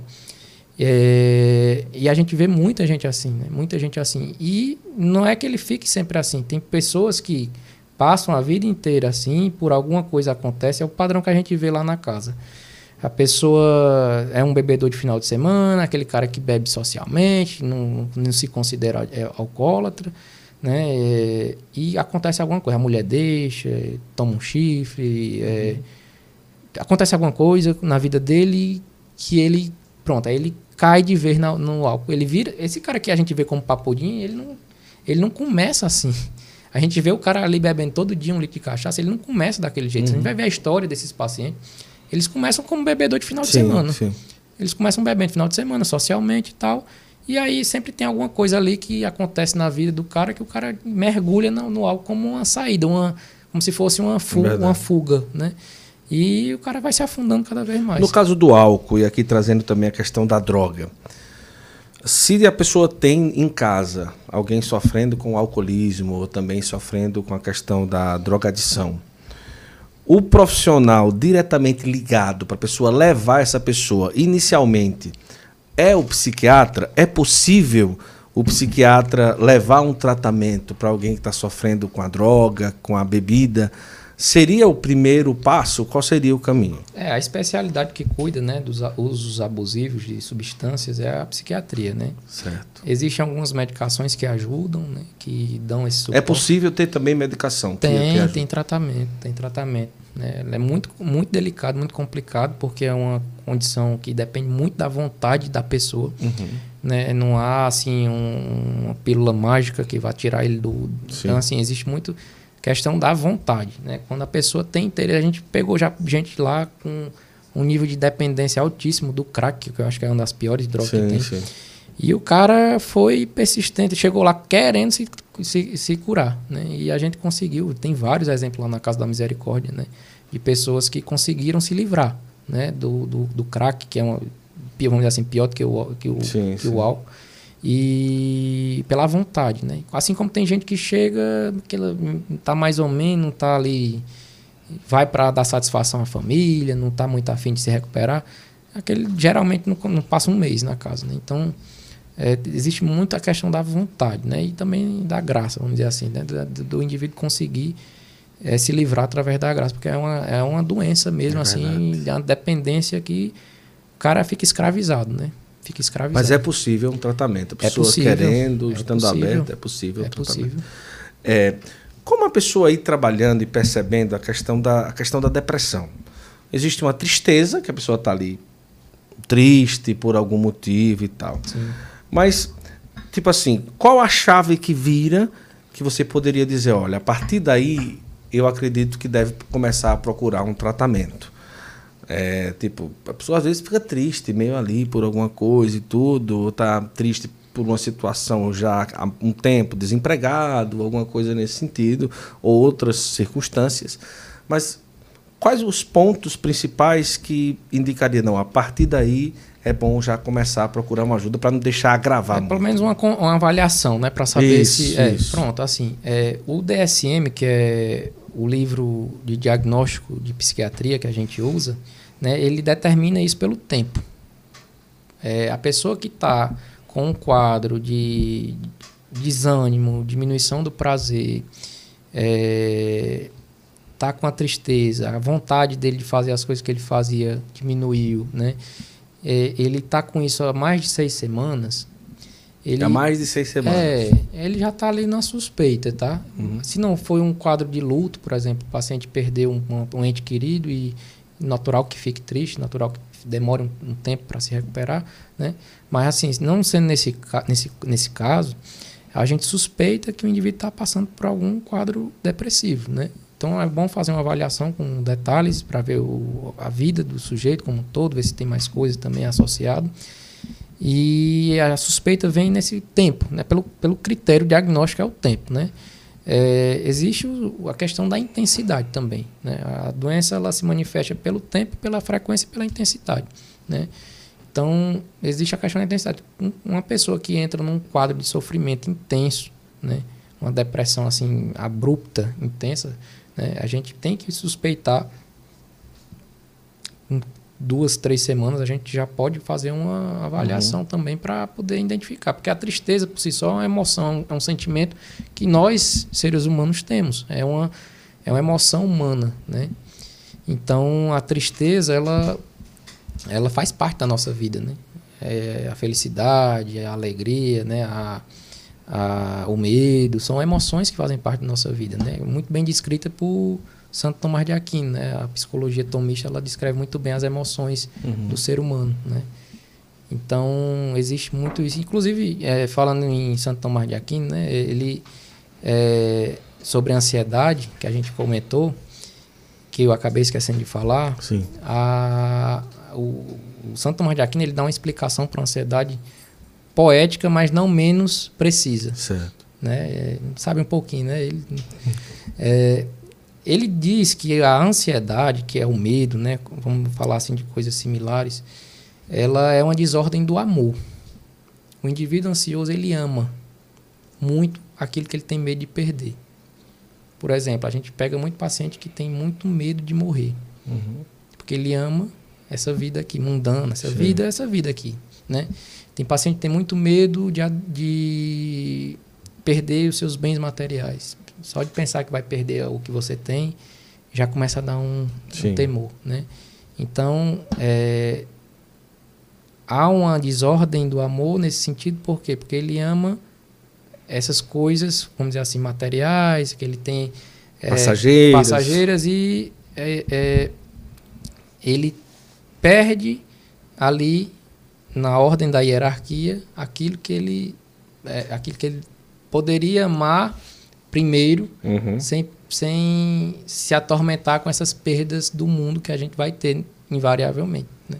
que massa viu show de bola a Cleide A Ivanilde, ela está perguntando assim: existe diferença entre angústia e depressão? A angústia, ela é um sintoma. É um sintoma que está presente tanto na ansiedade como na depressão. Síndrome do pânico também? Síndrome do pânico é, uhum. uma, é um sintoma muito recorrente, inclusive. As pessoas que têm, que sofrem disso, relatam, dentre aqueles sintomas, né, aquele conjunto de sintomas, a angústia está dentro delas, uhum. né, como um sintoma. Não como sinônimo de depressão, porque está dentro de outros sintomas, eh, transtornos também. E a depressão em si já é diferente, já é a própria doença Isso. em si, não é? Me diga uma coisa, hoje, a cada dia, a, a, Laide, quando você falou do cara que estava com fome, né? A Laide botou assim, minha mãe falava de um provérbio alemão que dizia assim, se quer conservar o marido, alimenta a fera. Pronto, foi desse jeito. Foi desse jeito, foi. né? Dê comida ao homem para ele se acalmar, é. né? Acabei perdendo o casamento por causa disso. Deixa eu ver aqui, eu durmo muito mal, fico muito ansiosa com tudo e com tem dia que tudo me irrita, fico muito triste.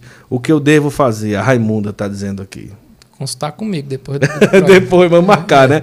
Essa questão, olha, olha, sono, alimentação, o pessoal está falando muito do sono aqui, viu? Ah, é verdade, se eu durmo um pouco no outro dia é terrível. Tenho um sono péssimo, preciso de uma consulta urgente, não consigo dormir. Estamos, rapaz, o pessoal está falando muito aqui, viu, de, de sono, viu? É, então, daqui a pouquinho eu vou trazer aqui o número é, para você marcar uma consulta online com o Dr. Bruno Menezes. Vale muito a pena, viu? Vamos ver aqui. É, tema muito importante, providencial. Parabéns ao Santo Flow, ao Guto. É, vamos lá. Hoje é muito, é fundamental a ciência e a religião. O doutor falou muito bem. Que bom que hoje temos profissionais com essa visão. É, vamos ver aqui.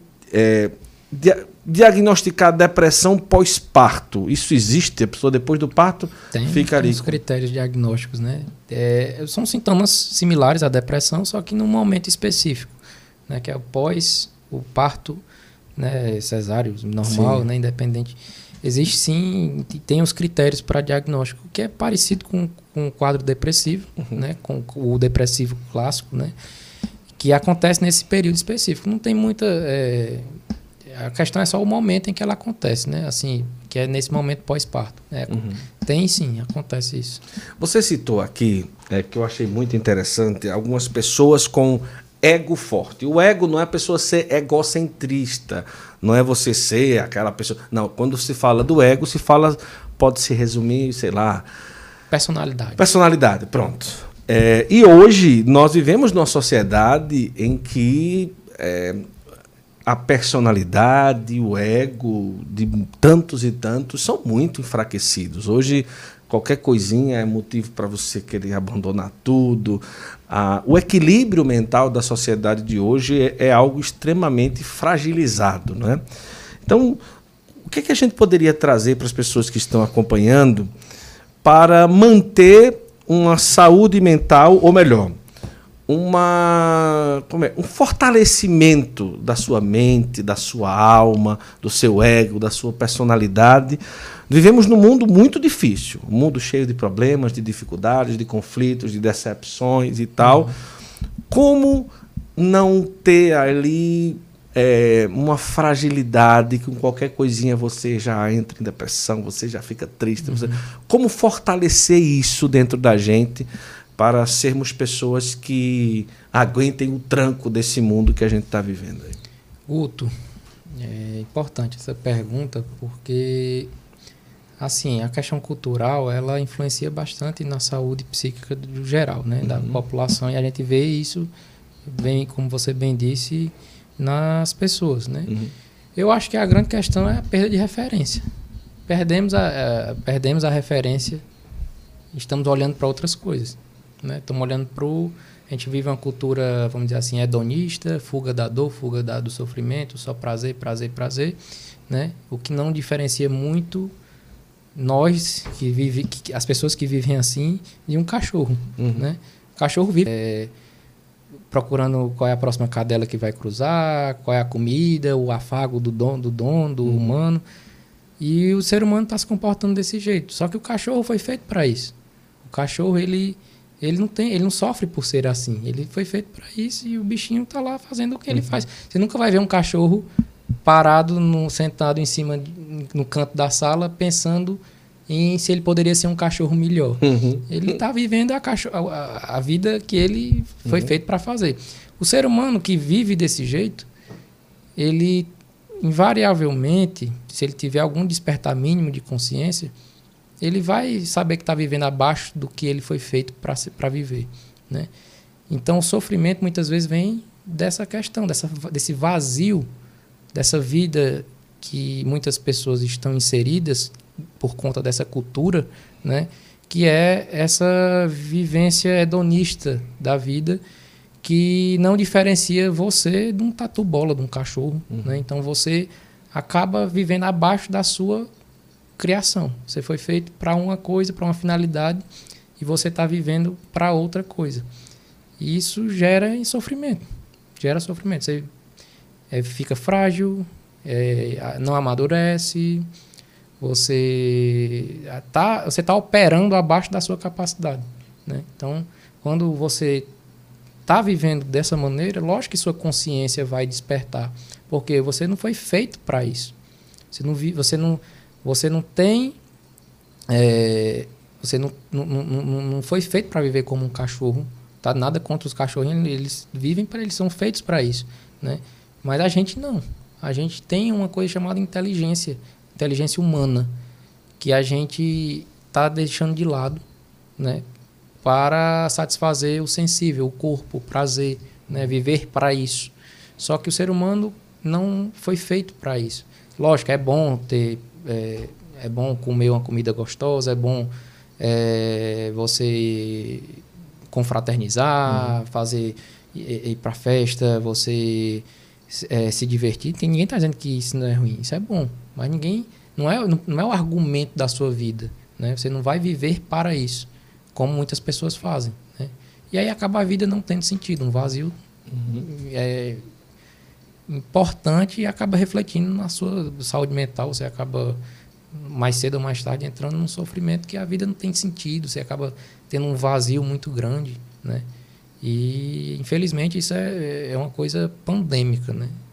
É a cultura. Né? A cultura que a gente vive é essa.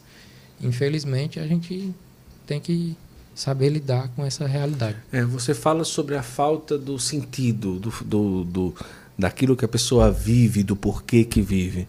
Então, o que, que a gente poderia elencar? Olha, eu acho que uma pessoa, para ter a saúde mental em dias, ela deveria viver nesse caminho aqui. Vamos, sei lá, três pontos, quatro pontos. Bom, além daquelas questões Sim. que a gente elencou, né, existe a questão das virtudes, né, que é, o, é, é a busca pelas virtudes, né do ser humano é, se fortalece muito com, quando ele consegue trabalhar as virtudes nele, né? Porque ali é a excelência do, do da operação humana, uhum. né? Então, quando você vai pegar as referências, como eu falei em referência, quando você vai pegar um São Maximiliano Kolbe, o que faz um, um, um sujeito é, entrar num campo, de, assim, entrar no lugar de outro para morrer uhum. por outro, é. né? E morrer feliz, né? e morrer com sentido. A vida dele teve sentido, né? O que é que leva um sujeito a fazer isso, né? Então eu fico me pensando e a, é a referência que ele tem, né? Ele tem uma ele tem uma fortaleza, ele tem uma temperança muito, ele sabe o tamanho dele, ele sabe o tamanho do mundo e ele sabe o tamanho de Deus. Então ele ele tem isso muito bem presente dentro dele. Outro também que teve dentro do campo de concentração, que não é católico, que é o psiquiatra Viktor Frankl, Sim. desenvolveu a logoterapia. a logoterapia. dentro do campo de concentração. Então ele aproveitou a oportunidade, já que eu estou aqui, a circunstância é essa, vou, ah, vou aqui fazer o que, o que é para fazer. Né? Ele diz, né, não importa se você vai viver dois minutos ou 20 anos, faça o que tem que fazer. Você tem, você tem, é, você tem que, é, você tem que fazer aquilo que você, a sua circunstância Sim. lhe ele exige, né? Então ele desenvolveu a, a, logoterapia dentro do campo de concentração. Então imagine só, a pessoa sair, entrar dentro do campo de concentração, privação completa de, de conforto, de prazer, e dali tirar um sentido, uma, uma terapia que salva, que salva, salvou muita gente já, né? Pessoal, eu vou fazer agora uma, um momento assim de perguntas e respostas rápidas. Você pode perguntar aqui, coloca a sua pergunta nos comentários, fique à vontade, né? Enquanto eu faço aqui uma pergunta, você já pode ir digitando, tá certo? Vai digitando aqui, eu vou pegar aqui, eu vou fazendo a pergunta e ele vai respondendo. Fazendo a pergunta, ele vai respondendo, tá certo? Mas para você, é, a gente falou no início da conversa que você, quando conheceu a psiquiatria, ao mesmo tempo foi tendo a experiência com Deus para viver a sua fé, não é? O quanto isso foi importante para você, para o Dr. Bruno, em relação à sua personalidade, à sua capacidade de ver o mundo, capacidade de resolver os problemas. Quando a fé chegou junto com a psiquiatria, o quanto isso foi é, essencial para hoje o homem que você é e se você conseguiria vislumbrar se, se isso não tivesse acontecido, como estaria a cabeça do Bruno hoje, né? 100%. Não, sei não, mil por cento. Né? Assim, uhum. é, a minha mudança, até minha esposa dizia, eu casei com outro homem. Mas graças a Deus tá melhor, era, né? Tu era um menino, ela dizia, tu era um menino, né? Tu, sim, sim. tu era um imaturo e tal. Que é natural da gente quando a gente tem esse, esse, essa deficiência, né? A gente tem.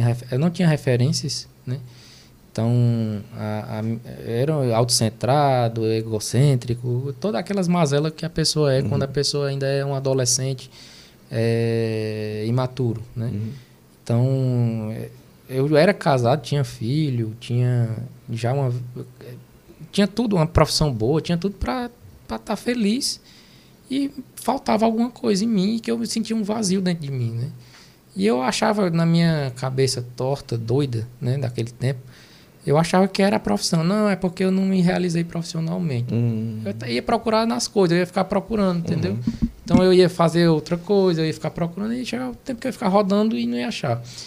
Quando eu encontrei, foi assim, a realização. Minha vida ganhou sentido. Quando ganha sentido, você caminha no sentido, uhum. né? Então, o, o, passo a passo, a ascética, né? A gente vai depois que a gente encontra o sentido. Quando, a gente, quando eu estava ali, meio que perambulando, brincando, procurando o sentido das coisas, eu não tava ali, é, não tava, é, vamos dizer assim, tava, tinha um vazio, né, dentro uhum. da gente, né. É, eu podia até ir para psiquiatria, mas se eu não tivesse encontrado a religião, não teria, uhum. poderia ter evoluído profissionalmente, mas Sim. eu acho que de jeito, pessoalmente, o que eu, é o mais importante, é, eu não teria evoluído, né, assim, de voltar para a família, voltar para a vida para aguentar a rotina, para aguentar servir a, a, comunidade, servir a população, servir os meus pacientes melhor, tudo melhorou. É assim, no sentido de, de eu, meu olhar é, voltou para o que faz sentido, uhum. né? para o que importa, vamos dizer assim. E aí isso melhora consideravelmente tudo, tudo, tudo, tudo, tudo. Então, graças à religião, graças a esse meu retorno, e, e assim, graças a, a, meu retorno à fé, né? A, a, uhum a Igreja Católica, que eu consegui ter, além desse, dessa fortaleza, desse aumento da, da maturidade, eu consegui ganhar essa fortaleza mais, de aguentar mais, de, uhum. a minha, minha rotina. Eu lembro que eu trabalhava três, quatro dias por semana e chegava no domingo estava cansado. Uhum. tinha três dias de folga por semana e não estava suficiente.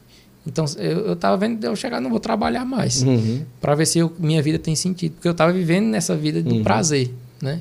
Só pro prazer, só pro prazer. Porque eu estava perdido, né? É. Então, graças a Deus, né? Graças a Deus. Graças a Deus, que bom.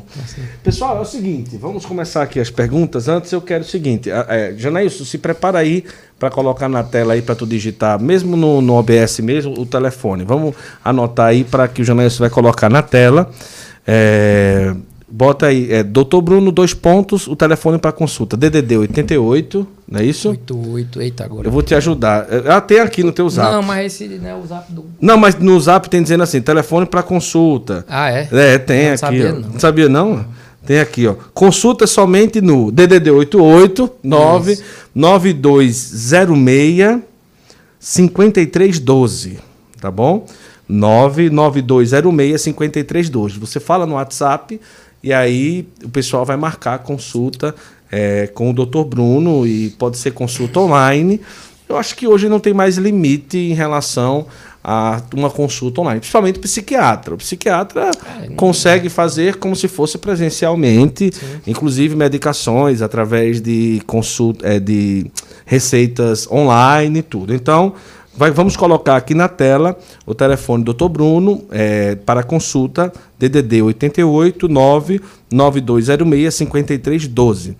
E o Instagram dele, arroba Dr. Bruno Menezes. Você pode ir lá e vai ter a oportunidade também. É Dr. Bruno Menezes, né? O Instagram também. Isso. Dr. Bruno Menezes. Além de ter muita informação boa lá, é, ter feito um trabalho muito bom lá, pessoal da equipe do Dr. Bruno, muita coisa bacana mesmo, tá certo? E eu quero lembrar para você o Janailson vai colocar aí no vídeo também, da grande parceira que é a Veste Sacra. O doutor Bruno tá só de olho na minha camisa hoje da Santa tem, Missa. Tem uns 30 reais aí. pois é, tem ainda ah, o cupom bom, então. do Santo Flow lá funcionando. E eu vou dizer uma coisa, viu? A Veste Sacra tem feito um trabalho maravilhoso. E o que é legal é que é muito confortável. O tecido é muito bom.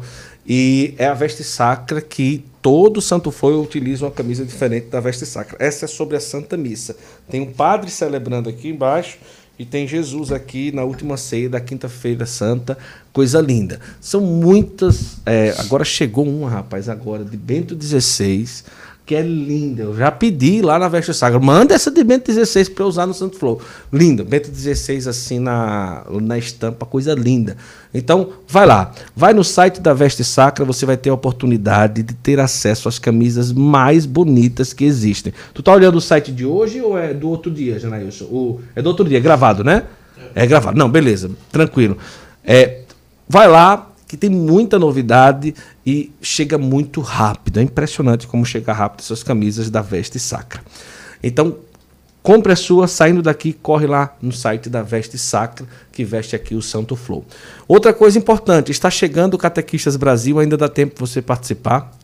3 a 5 de fevereiro, o maior encontro de catequistas do Brasil, em Aparecida do Norte, o Santo Flow vai estar lá também e vai ter a oportunidade de conviver nesse encontro, gravar muita coisa boa e você ainda pode participar do Catequistas Brasil. Vai lá no Instagram.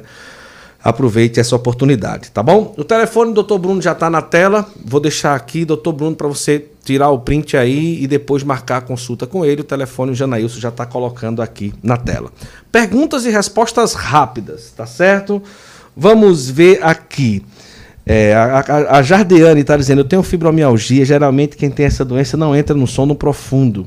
Sempre acordamos fadigados, muito fatigados, cansados. Isso é verdade, né? Sim. Fibromialgia, né? Ela não. Vamos lá aqui. É... Guto, fala aí sobre o estresse pós-traumático. Eu fui diagnosticada com isso após a morte da minha mãe. E aí, tem como fazer um tratamento, né? Tem. O transtorno de estresse pós-traumático ele desencadeia no paciente alguns sintomas dissociativos decorrências, decorrência da memória do trauma. Né? Certo. Né? É, também ele tem sintomas ansiosos presentes. Né? É como se ele tivesse episódios de pânico. Ele está dentro dos transtornos ansiosos. Certo. E ele está especificamente, é, aparece especificamente após é, uma vivência é, uma memória. Um, o gatilho, na verdade, é a memória. Né? A memória é o gatilho do trauma. Né? O, ele tem um trauma, por exemplo, o paciente passou por um assalto, né? e quando ele passa novamente por uma situação similar ao que ele passou, ali na memória dele é um disparo. Uhum. Ali ele reconhece aquele, aquele ambiente como uma ameaça. Por exemplo, o indivíduo é, sofreu uma, uma, uma experiência de assalto, sei lá, Estava andando na rua, dois indivíduos na moto para, assalta, coloca a arma na cabeça, e o cara tem ali um um estresse um, um ali, um trauma, né? E quando ele vai numa situação futura, ele caminha para um local e ele vê é, uma situação similar, dois caras numa moto, sei lá, por exemplo. Ali o cérebro dele já dá um, ele já dá um gatilho. É. Então ali ele tem uma descarga, aquela descarga de adrenalina, aqueles, aquelas é, cortisol. Então ele tem uma descarga de alguns, de alguns hormônios, de alguns neurotransmissores. E ali naquele momento ele tem um sintoma, um sintoma como se fosse um pânico. Uhum. Né? Na verdade, ele tem sintomas muito similares ao, ao indivíduo que tem síndrome do pânico. Sim. Né? Então, tem, tem tratamento. Tem a, dentro da psicoterapia, né? Da, das, das, das, é, das escolas psicoterapêuticas, a TCC, ela trabalha muito com isso, né? A terapia cognitivo-comportamental. Sim. Ela trabalha muito com essa questão do trauma, né? Vamos ver aqui. O pessoal está perguntando aqui, tem muita coisa. Qual, qual a orientação a Anísia está perguntando? Quando identificamos o problema, mas a pessoa não aceita o tratamento. Quem não aceita? O, o paciente não o, aceita. Não aceita que tem familiar. depressão, não, não aceita que tem ansiedade, não, não aceita. Como fazer quando, a, quando as pessoas identificam ao redor que precisa de tratamento e a pessoa não aceita? É o trabalho da persuasão, né? Convencer. Porque dificilmente esse indivíduo aí vai aderir ao tratamento. Uhum. Ele não, ele, se ele for por questão de, da família estar tá exigindo, pedindo, ele vai, mas ele não vai af, não vai querer, ele não vai afim, ele não vai aderir ao tratamento, ele vai rejeitar a medicação. Então, tem alguns pacientes assim, né, que não aceita que tem um transtorno, a chance de, tratar, de recuperação é muito pequena porque ele não adere, a adesão à medicação é muito pequena, ele evita tomar, ele não se reconhece como doente, não existe o insight da doença, uhum. né? É, geralmente, é, na depressão isso é difícil. É mais comum na esquizofrenia.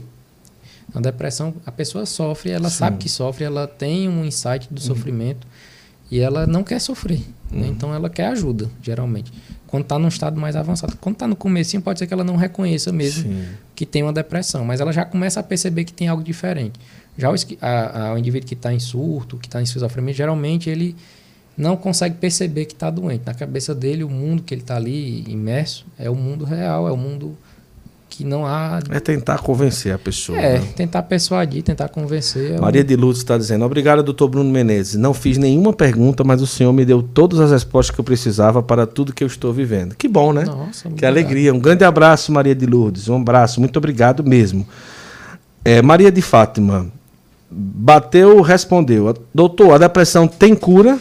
Tem, tem cura. Pronto. Uma dor de um luto sem morte é eterna? Um luto sem Como assim? morte. Assim? Deve ser um luto. Não entendo. Se ela puder explicar um pouco mais, né? Pergunta, Elaine: todos nós temos traumas? Acho que é muito genérico essa pergunta, uhum. né? Alguma pessoa pode ser que não tenha, é, né? Eu, por exemplo, o trauma que é?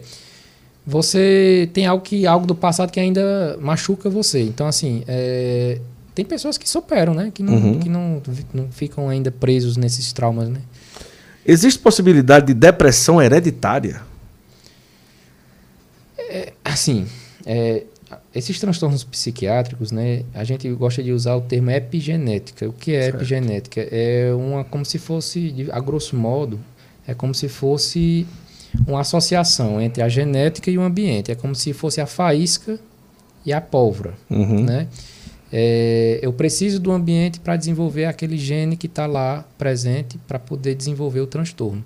Existe sim um fator hereditário, mas assim, é, isso é uma confusão muito grande, porque tem indivíduo que se dá como sentença a doença. Ah, porque meu pai teve, porque minha mãe Sim, teve. Eu também tia, tenho. Eu também tenho, eu vou ter. Ou então diz assim, eu vou ter. Uhum. Não necessariamente. Porque você precisa desse fator ambiental, você precisa desse, desse é, estímulo externo da realidade, da, da demanda da realidade para ter o. E o ego seu também tem que estar tá, né, fragilizado para você é, desenvol desenvolver com mais facilidade a depressão. Né? Então, existe um fator genético, mas não é assim determinístico para o paciente. A Elisa fez uma pergunta aqui interessante. E, claro, ninguém vai se comprometer em relação ao psicólogo, mas é interessante. Como conseguimos identificar um bom psicólogo? E o que seria esse bom psicólogo? O Dr. Victor Frankl ele diz que o terapeuta, o psicoterapeuta bom é um terapeuta que tem personalidade. Certo. Não é a escola que ele usa, não é a, o estilo dele, não é a ferramenta psicoterapêutica que ele usa, é o, a personalidade do, do psicólogo uhum. que trata o paciente. Então, é, para identificar assim, ah, eu uso TCC, eu uso Gestalt, eu uso psicanálise, eu uso, não, é, não é necessariamente isso que trata Sim. o paciente. É o terapeuta. É a personalidade do terapeuta. Muito bom, show de bola, viu? Vamos ver aqui. É... Próxima pergunta. Fobia social, existe isso? Existe, está dentro dos transtornos ansiosos. A fobia social, ela é, um, ela, vamos dizer assim... As, Quais seriam os sintomas, né? São sintomas de ansiedade que se manifestam em um local específico. Certo. É aquele indivíduo que, quando entra num local que tem muitas pessoas, ele começa a desenvolver os sintomas da ansiedade. Uhum. Né? Os sintomas, é, palpitação, aqueles sintomas que a gente é, mencionou Sim. anteriormente. Então, é só a questão do ambiente que ele está. Né? Então, existem essas fobias, que é social, fobia, por exemplo, tem gente que tem fobia à aranha, que é a aracnofobia, né? que diz, ele tem os sintomas da ansiedade naquela circunstância naquela específica. Então, a fobia é isso. É, quanto custa a consulta online? Manda uma, uma, mensagem lá no WhatsApp que com certeza vão te atender muito bem. O luto sem morte, ela está explicando aqui, o luto sem morte, viu? Passei por uma situação muito dolorosa, rompeu de um laço sagrado para ela. Então o profissional me disse que tudo que eu estava sentindo era como era um luto, realmente, por ter talvez é, um rompimento com alguém. Amizade, Às vezes tem né? muito aquela, aquela, por exemplo, existe que é um luto realmente, eu acredito. Por exemplo, quando uma pessoa, um pai e uma mãe recebe o diagnóstico que um filho, é, por exemplo, é, espectro autista, uhum. é, ou já nasce e vê síndrome de Down. É como se você estivesse vivendo ali um momento difícil, né? Eu já ouvi muitos pais falando sobre isso, né? Mas, nesse sentido, existe um caminho para se tratar isso, né? Uhum. Sim, é, é, é uma assim, a frustração ela vem da expectativa, né? Uhum. Você espera e planeja e esse, planeja, esse planejamento, essa espera não acontece. Sim. Vem a frustração, aí vem o sofrimento, vem aí vem os sintomas junto com isso, né? Então, Aí os sintomas que vai aparecer de acordo com isso varia. Vai aparecer uma ansiedade, uma depressão, vai variar bastante de acordo com esse sentimento negativo inicial que nasce através de uma frustração. Né? Você é, não tiver abertura né, para essa questão, você tende é, a ficar preso nesse plano que falhou. Né? Pessoal, é o seguinte, é, eu quero dizer para você que o telefone do Dr. Bruno está aqui na tela. Você pode mandar o WhatsApp, o telefone do pessoal que trabalha com ele. Consulta online em todos os sentidos né, na psiquiatria. Pode ficar à vontade e mandar, tá certo? É, vamos ver aqui. Eu quero aproveitar aqui, deixa eu ver aqui. É, tem gente aqui falando, deixa eu ver se é ele aqui. Quero mandar um abraço aqui especial. Deixa eu ver aqui. Um, deixa eu ver aqui. Um abraço pro Rubinho. O Rubinho tá, tá ah, acompanhando tá aqui. Ele mandou aqui o áudio. Um grande abraço. É, o método do Vitor Franklin era que o Padre Léo falava. Isso mesmo. A resposta do Dr. Bruno é de fato o espelho do que o Padre Léo falava. Muito bom. Bom comentário também aqui. É, aconteceu comigo, descobri o autismo no meu filho e passei por um luto do filho idealizado. Hoje, com a ajuda de Deus e com as terapias, ele está muito bem. Doutor Bruno, olha, resumindo, eu não sei se é só o brasileiro, mas eu acho que é de um modo geral, as pessoas não têm prática de procurar um psiquiatra, um terapeuta, é, para um tratamento de acompanhamento, assim como procuro um exame para fazer a glicose, assim como. Mas qual a importância de uma procura que não seja simplesmente na hora do estupim, na hora que já está explodindo e na hora que já está complicada a situação. Essa procura preventiva ela é fundamental para que o quadro do paciente não chegue nesse Sim. quadro já grave, porque quanto mais a doença se instala e a psique do indivíduo vai se adoecendo cada vez mais, mais difícil fica o tratamento. Uhum. Né? O indivíduo vai cada vez mais perdendo ali a sua capacidade, até a energia de se movimentar. Né? E quanto mais o indivíduo vai é, se imobilizando, a psique dele vai adoecendo, ele vai é, dificultando os meios de ação. Né? Porque a gente tem tem uma finalidade que é a movimentação. A gente tem dentro da gente um, uma própria natureza de se movimentar, de criar, de planos. E quando a gente vai perdendo isso, a gente vai adoecendo e aí cada vez mais vai ficando cada vez mais difícil se movimentar. Chega um ponto que a, e sair da sua cama e ir para a cozinha beber água Sim. já é um sofrimento enorme. Então isso já é um, demonstra um quadro grave, né? A doença já se avançou tanto, isso não, não acontece da noite para o dia. É verdade. Isso vai se instalando aos poucos. Então a, a prevenção, né, você ir logo, né, fazer pelo menos uma avaliação para saber se você realmente tem algum transtorno, se está começando alguma coisa ali. Né? Então é fundamental para que não chegue a esse ponto. Né? Nem todo mundo vai chegar nesse nível, mas algumas pessoas vão caminhar para isso. E hoje é muito, por exemplo, a tensão financeira, o problema, a questão do estresse, a agitação, a irritabilidade, o tédio, todas essas circunstâncias nos levam a alguma situação que acaba saindo meio do lugar a nossa, o nosso controle, o nosso equilíbrio mental. Então, pessoal, não podemos é, fixar a ideia de que ir a, ir a um psiquiatra é realmente, ah, não, ah, aquele não tem o juízo certo e tal. Não é isso. Acho que vale a pena a gente ter a consciência que no mundo que nós estamos vivendo hoje, imagina, o que a gente ouviu hoje sobre o fortalecimento da mente, sobre da personalidade. Imagina se tudo isso a gente escuta antes da gente passar por um trauma, antes da gente passar por alguma dificuldade. Então tá aí a importância e a oportunidade que você tem é, de se consultar com um psiquiatra católico, né, que tem fé e que entende e que tem uma linha muito interessante para que a gente possa ir passando por os problemas, é, pelos problemas com muita sabedoria. Então, o telefone dele está aí na tela, você pode mandar a mensagem como quiser. Eu queria é, pedir ao pessoal o seguinte: Doutor Bruno, grande médico, a Marília Bittencourt colocou aqui. É Marília, de Rubinho, né? É, é, é amigo, é amigo. é amigo, né? É. Aí dá um jeito, né? é. aí ajuda, né? É.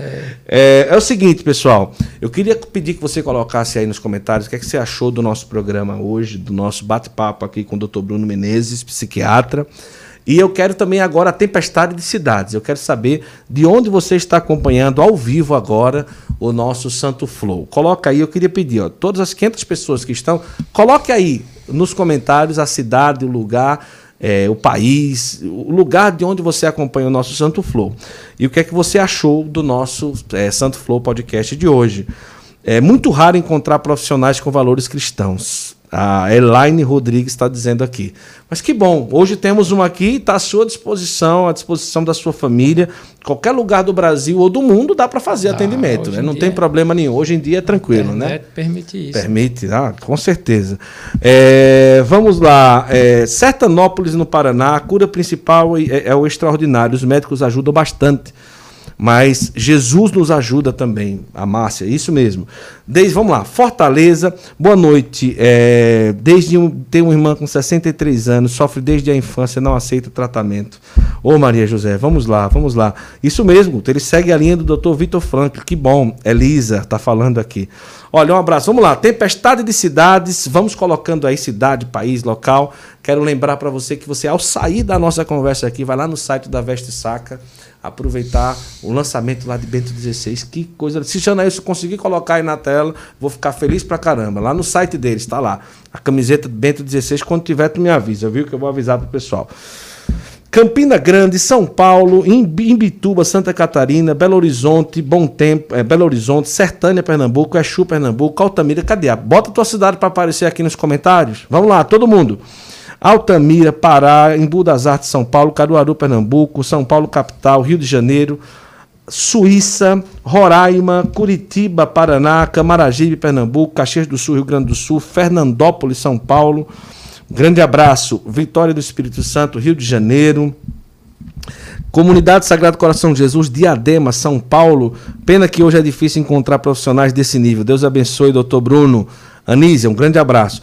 Rio de Janeiro, é, Mato Grosso, Cuiabá, Ji-Paraná, Roraima, Vaze Alegre, Ceará. Maravilhoso esse momento. Itajaí, Santa, é, Santa Catarina, é, Maringá, Paraná. Foi muito interessante hoje, a Luzia está dizendo. Nova Olinda, Ceará. Foi maravilhoso, glória a Deus. Rio de Janeiro, Santa Cruz do Sul, Rio Grande do Sul, Petrolina, é, no Pernambuco. Estou em Senador Canedo, no Goiás. Cândido Mota, em São Paulo, Geraldo, aqui em Juazeiro. Vamos ver mais aqui. Um abraço para Osasco, São Paulo. Santana do Cariri, terra de Benigna. Que maravilha. É... Feira de Santana, Bahia. Belém do Pará. Achei perfeito, viu? Muito bom. É, um show de esclarecimento. Sergipe, Brasília, Distrito Federal, Caxias do Sul, Eliane, Teresina, Piauí, Palmas, Tocantins. Que maravilha, viu? É, Brasi é, Elaine de Brasília, médico assim está em extinção. É verdade, mas graças a Deus temos ainda. É, maravilhoso nível e conteúdo, médico ótimo, abençoado. Obrigada, Guto, que ela está lá na Suíça acompanhando a gente. Estou amando de Belém de Pará, Paraupebas no Pará, Feira de Santana na Bahia, Curitiba, Paraná, Barreto, São Paulo. Preciso do doutor, a Iraci está dizendo. Pronto, o telefone está aqui na tela. Fala lá no, no WhatsApp. Palmeira dos Índios, Alagoas, Santa Cruz do Sul, Rio Grande do Sul, Recife, Fortaleza, Luiz Eduardo Magalhães na Bahia, médico excepcional, em Judiaí, São Paulo. Um grande abraço, Elaine. Palmeira dos Índios, já falei, Itaquera, São Paulo. Rapaz, que maravilha, viu? Que coisa boa. O povo está aqui. A Vânia, lá nos Estados Unidos, acompanhando a gente. Um grande abraço. Deus abençoe. Olha, como foi boa a nossa conversa hoje, o pessoal está feliz. Parabéns ao doutor Bruno Aparecida. Deu certo? Olha, pessoal, quando sair aqui, é, a Dora Carvalho, hoje com o selo do Ítalo Marcini. Show de bola. Foi através dele que você começou seu, seu processo de conversão e também sua, seu ingresso na psiquiatria.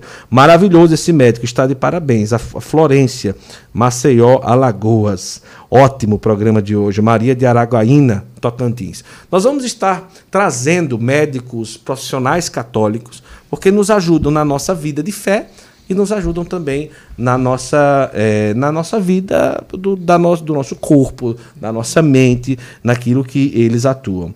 É, os médicos que eu vou disseram que depressão não tem cura. Olha só que coisa. Mas a gente disse que tem, não é? O, o você afirmou isso aqui, né? É possível, sim, né? É, o, o, a mente ela é dinâmica, né? A gente isso. tem períodos que pode entrar num quadro depressivo, mas tem cura sim, tem remissão, né? Que a claro. gente chama na, na psiquiatria. A remissão dos sintomas é a, a cessação dos sintomas. Então tem cura. Tem. Olha só, tá aqui, ó. Bento 16. Volta aí. Eu, eu vou deixar botar e falei de outra coisa. Desculpa, né? Coloca aí na tela pro pessoal, por favor. Pessoal, vai lá no site da Veste Sacro. O lançamento de Bento 16 tá a cor mais linda do mundo. E é, vai aparecer aqui para mim também. Aproveita também as outras camisetas, tem promoção, tem frete grátis a partir de um certo valor. E aproveita, ao sair daqui, você vai no site da Veste Sacra e vai ter essa oportunidade de adquirir a sua camiseta. Já está aí na tela a coisa mais linda do mundo. E eu quero avisar também, de uma forma especial, se você deseja, atende adolescente, Sim. 15 anos, tem. Sim, não tem problema, né? É. Atende sim. Quem perguntou aqui foi a, é a tia. Samara. Ser humano atende, é, né? Bicho não Cachorro não. não. não, né? Bicho não, né? Não. Traga mais médicos católicos, Guto. Pronto, tá aqui. Olha que linda a camisa do Ben 16, né? Bonita demais. Olha que coisa belíssima. Vamos lá, pessoal. É o seguinte, tá aí o telefone do Dr. Bruno, está na tela, fique à vontade, mande uma mensagem. Talvez você não receba a resposta hoje, porque é a secretária dele que vai fazer todo o contato para marcar consulta online e tudo. Você que está assistindo depois esse podcast, pode entrar nesse mesmo número que está na tela, tá bom? E aí vai ter aí a oportunidade de uma consulta com um médico psiquiatra extremamente capacitado e também católico, né, que vai te ajudar através da linha da psiquiatria, através da própria da sua fé, te ajudar a passar por esse caminho difícil, tá bom? Doutor Bruno, muito boa a conversa. Estamos aqui há uma hora e cinquenta e nem sentimos. Não, foi ligeiro. foi ligeiro, não foi não? Ligeiro. Foi ligeiro, né? É Só chegou o café uma vez, né? Zulene desceu com as meninas, as meninas é. chegaram aqui. Sim. Mas o Instagram do Dr. Bruno, Dr. Bruno Menezes. Vai lá, o pessoal está perguntando se ele tem Instagram. Eu Dr. Bruno mudou, Menezes. Acho eu acho que é Dr. Bruno ponto psiquiatria. É, é isso mesmo. Isso, Dr. Bruno ponto psiquiatria. Doutor Bruno, ponto psiquiatria. Tá aqui, ele tá isso, aqui. É. Isso mesmo. Doutor Bruno, ponto psiquiatria. A Tainara. Tainara trabalha contigo, é? Tainara é minha É social media. Ela colocou logo aqui. Ela tá ligeira, ela tá viu? corrigindo. ela sabe mais do que eu Ela Instagram. sabe mais do que tu. Grande abraço. Doutor Bruno, ponto psiquiatria. É o Instagram dele. E muito obrigado, meu irmão. Foi muito boa aí a Eu que experiência de estarmos juntos. Eu que agradeço o convite. Muito obrigado, Guto, a todos os telespectadores aí que ficaram até esse horário acompanhando a gente. É, não, não foi do nível do Padre Edson, não, mas deu para falar alguma coisa. Foi maravilhoso. O pessoal está dizendo aqui, Deus seja louvado.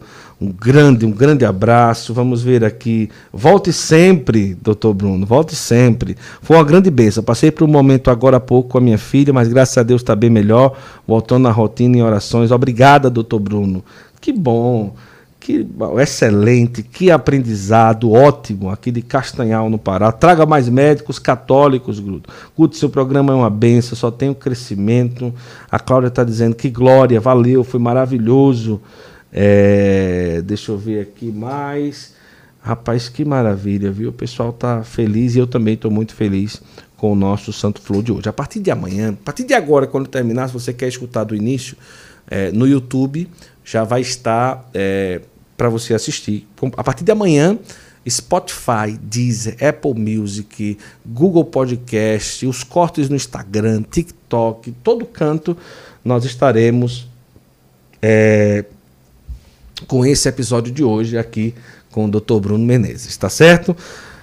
Quero agradecer muito também a sua audiência, a você que esteve conosco. Obrigado aqui ao Janaílson, o nosso produtor.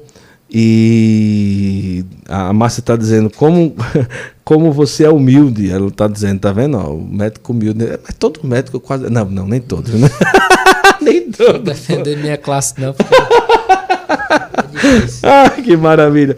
Pessoal, é, um grande abraço para todo mundo. Estamos preparando aí a partir de fevereiro mais uma temporada São Paulo. Agora em janeiro, próxima segunda-feira, tem o Padre Gabriel Mota.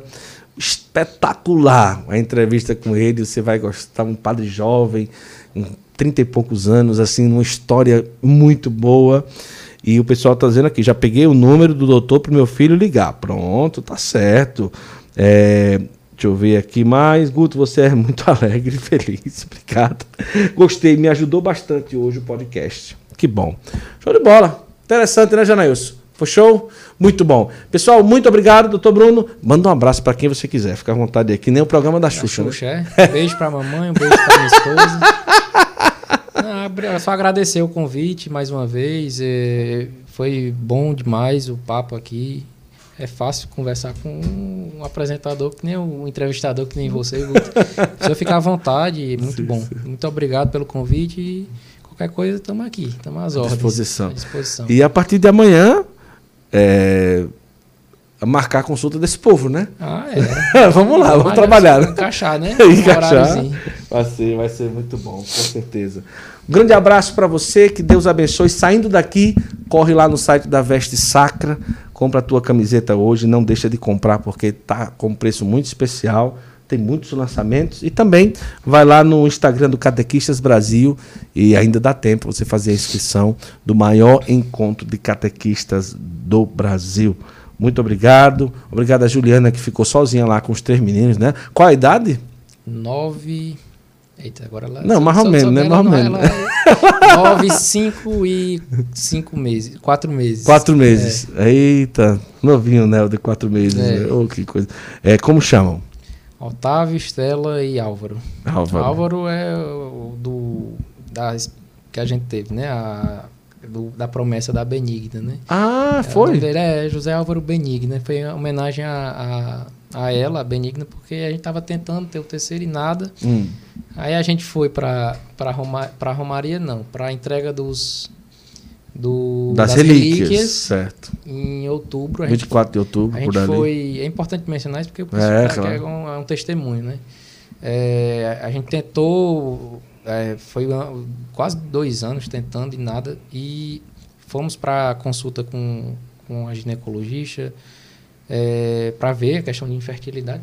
Assim, poderia ter desenvolvido alguma infertilidade, né? E, e aí foi em setembro essa consulta, né? Faltava um mês para essa entrega das relíquias. Ele disse, amor, Se for da vontade de Deus, Uhum.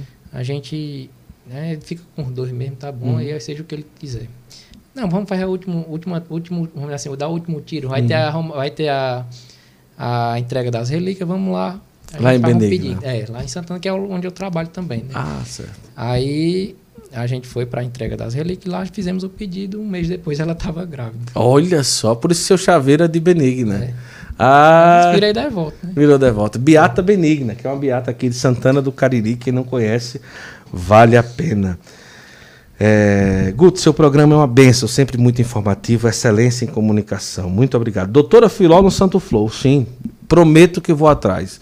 Porque doutora Filó em Minas Gerais, é, nem, é, eu vou sempre a São Paulo, ali, fico ali. Então, Minas Gerais, eu preciso tirar um tempo para ir, ou então trazer a doutora Filó aqui em Juazeiro. Mas prometo que eu vou conversar com ela, para que a gente possa conversar também aqui no nosso podcast, tá bom? Vamos lá? Simbora, né?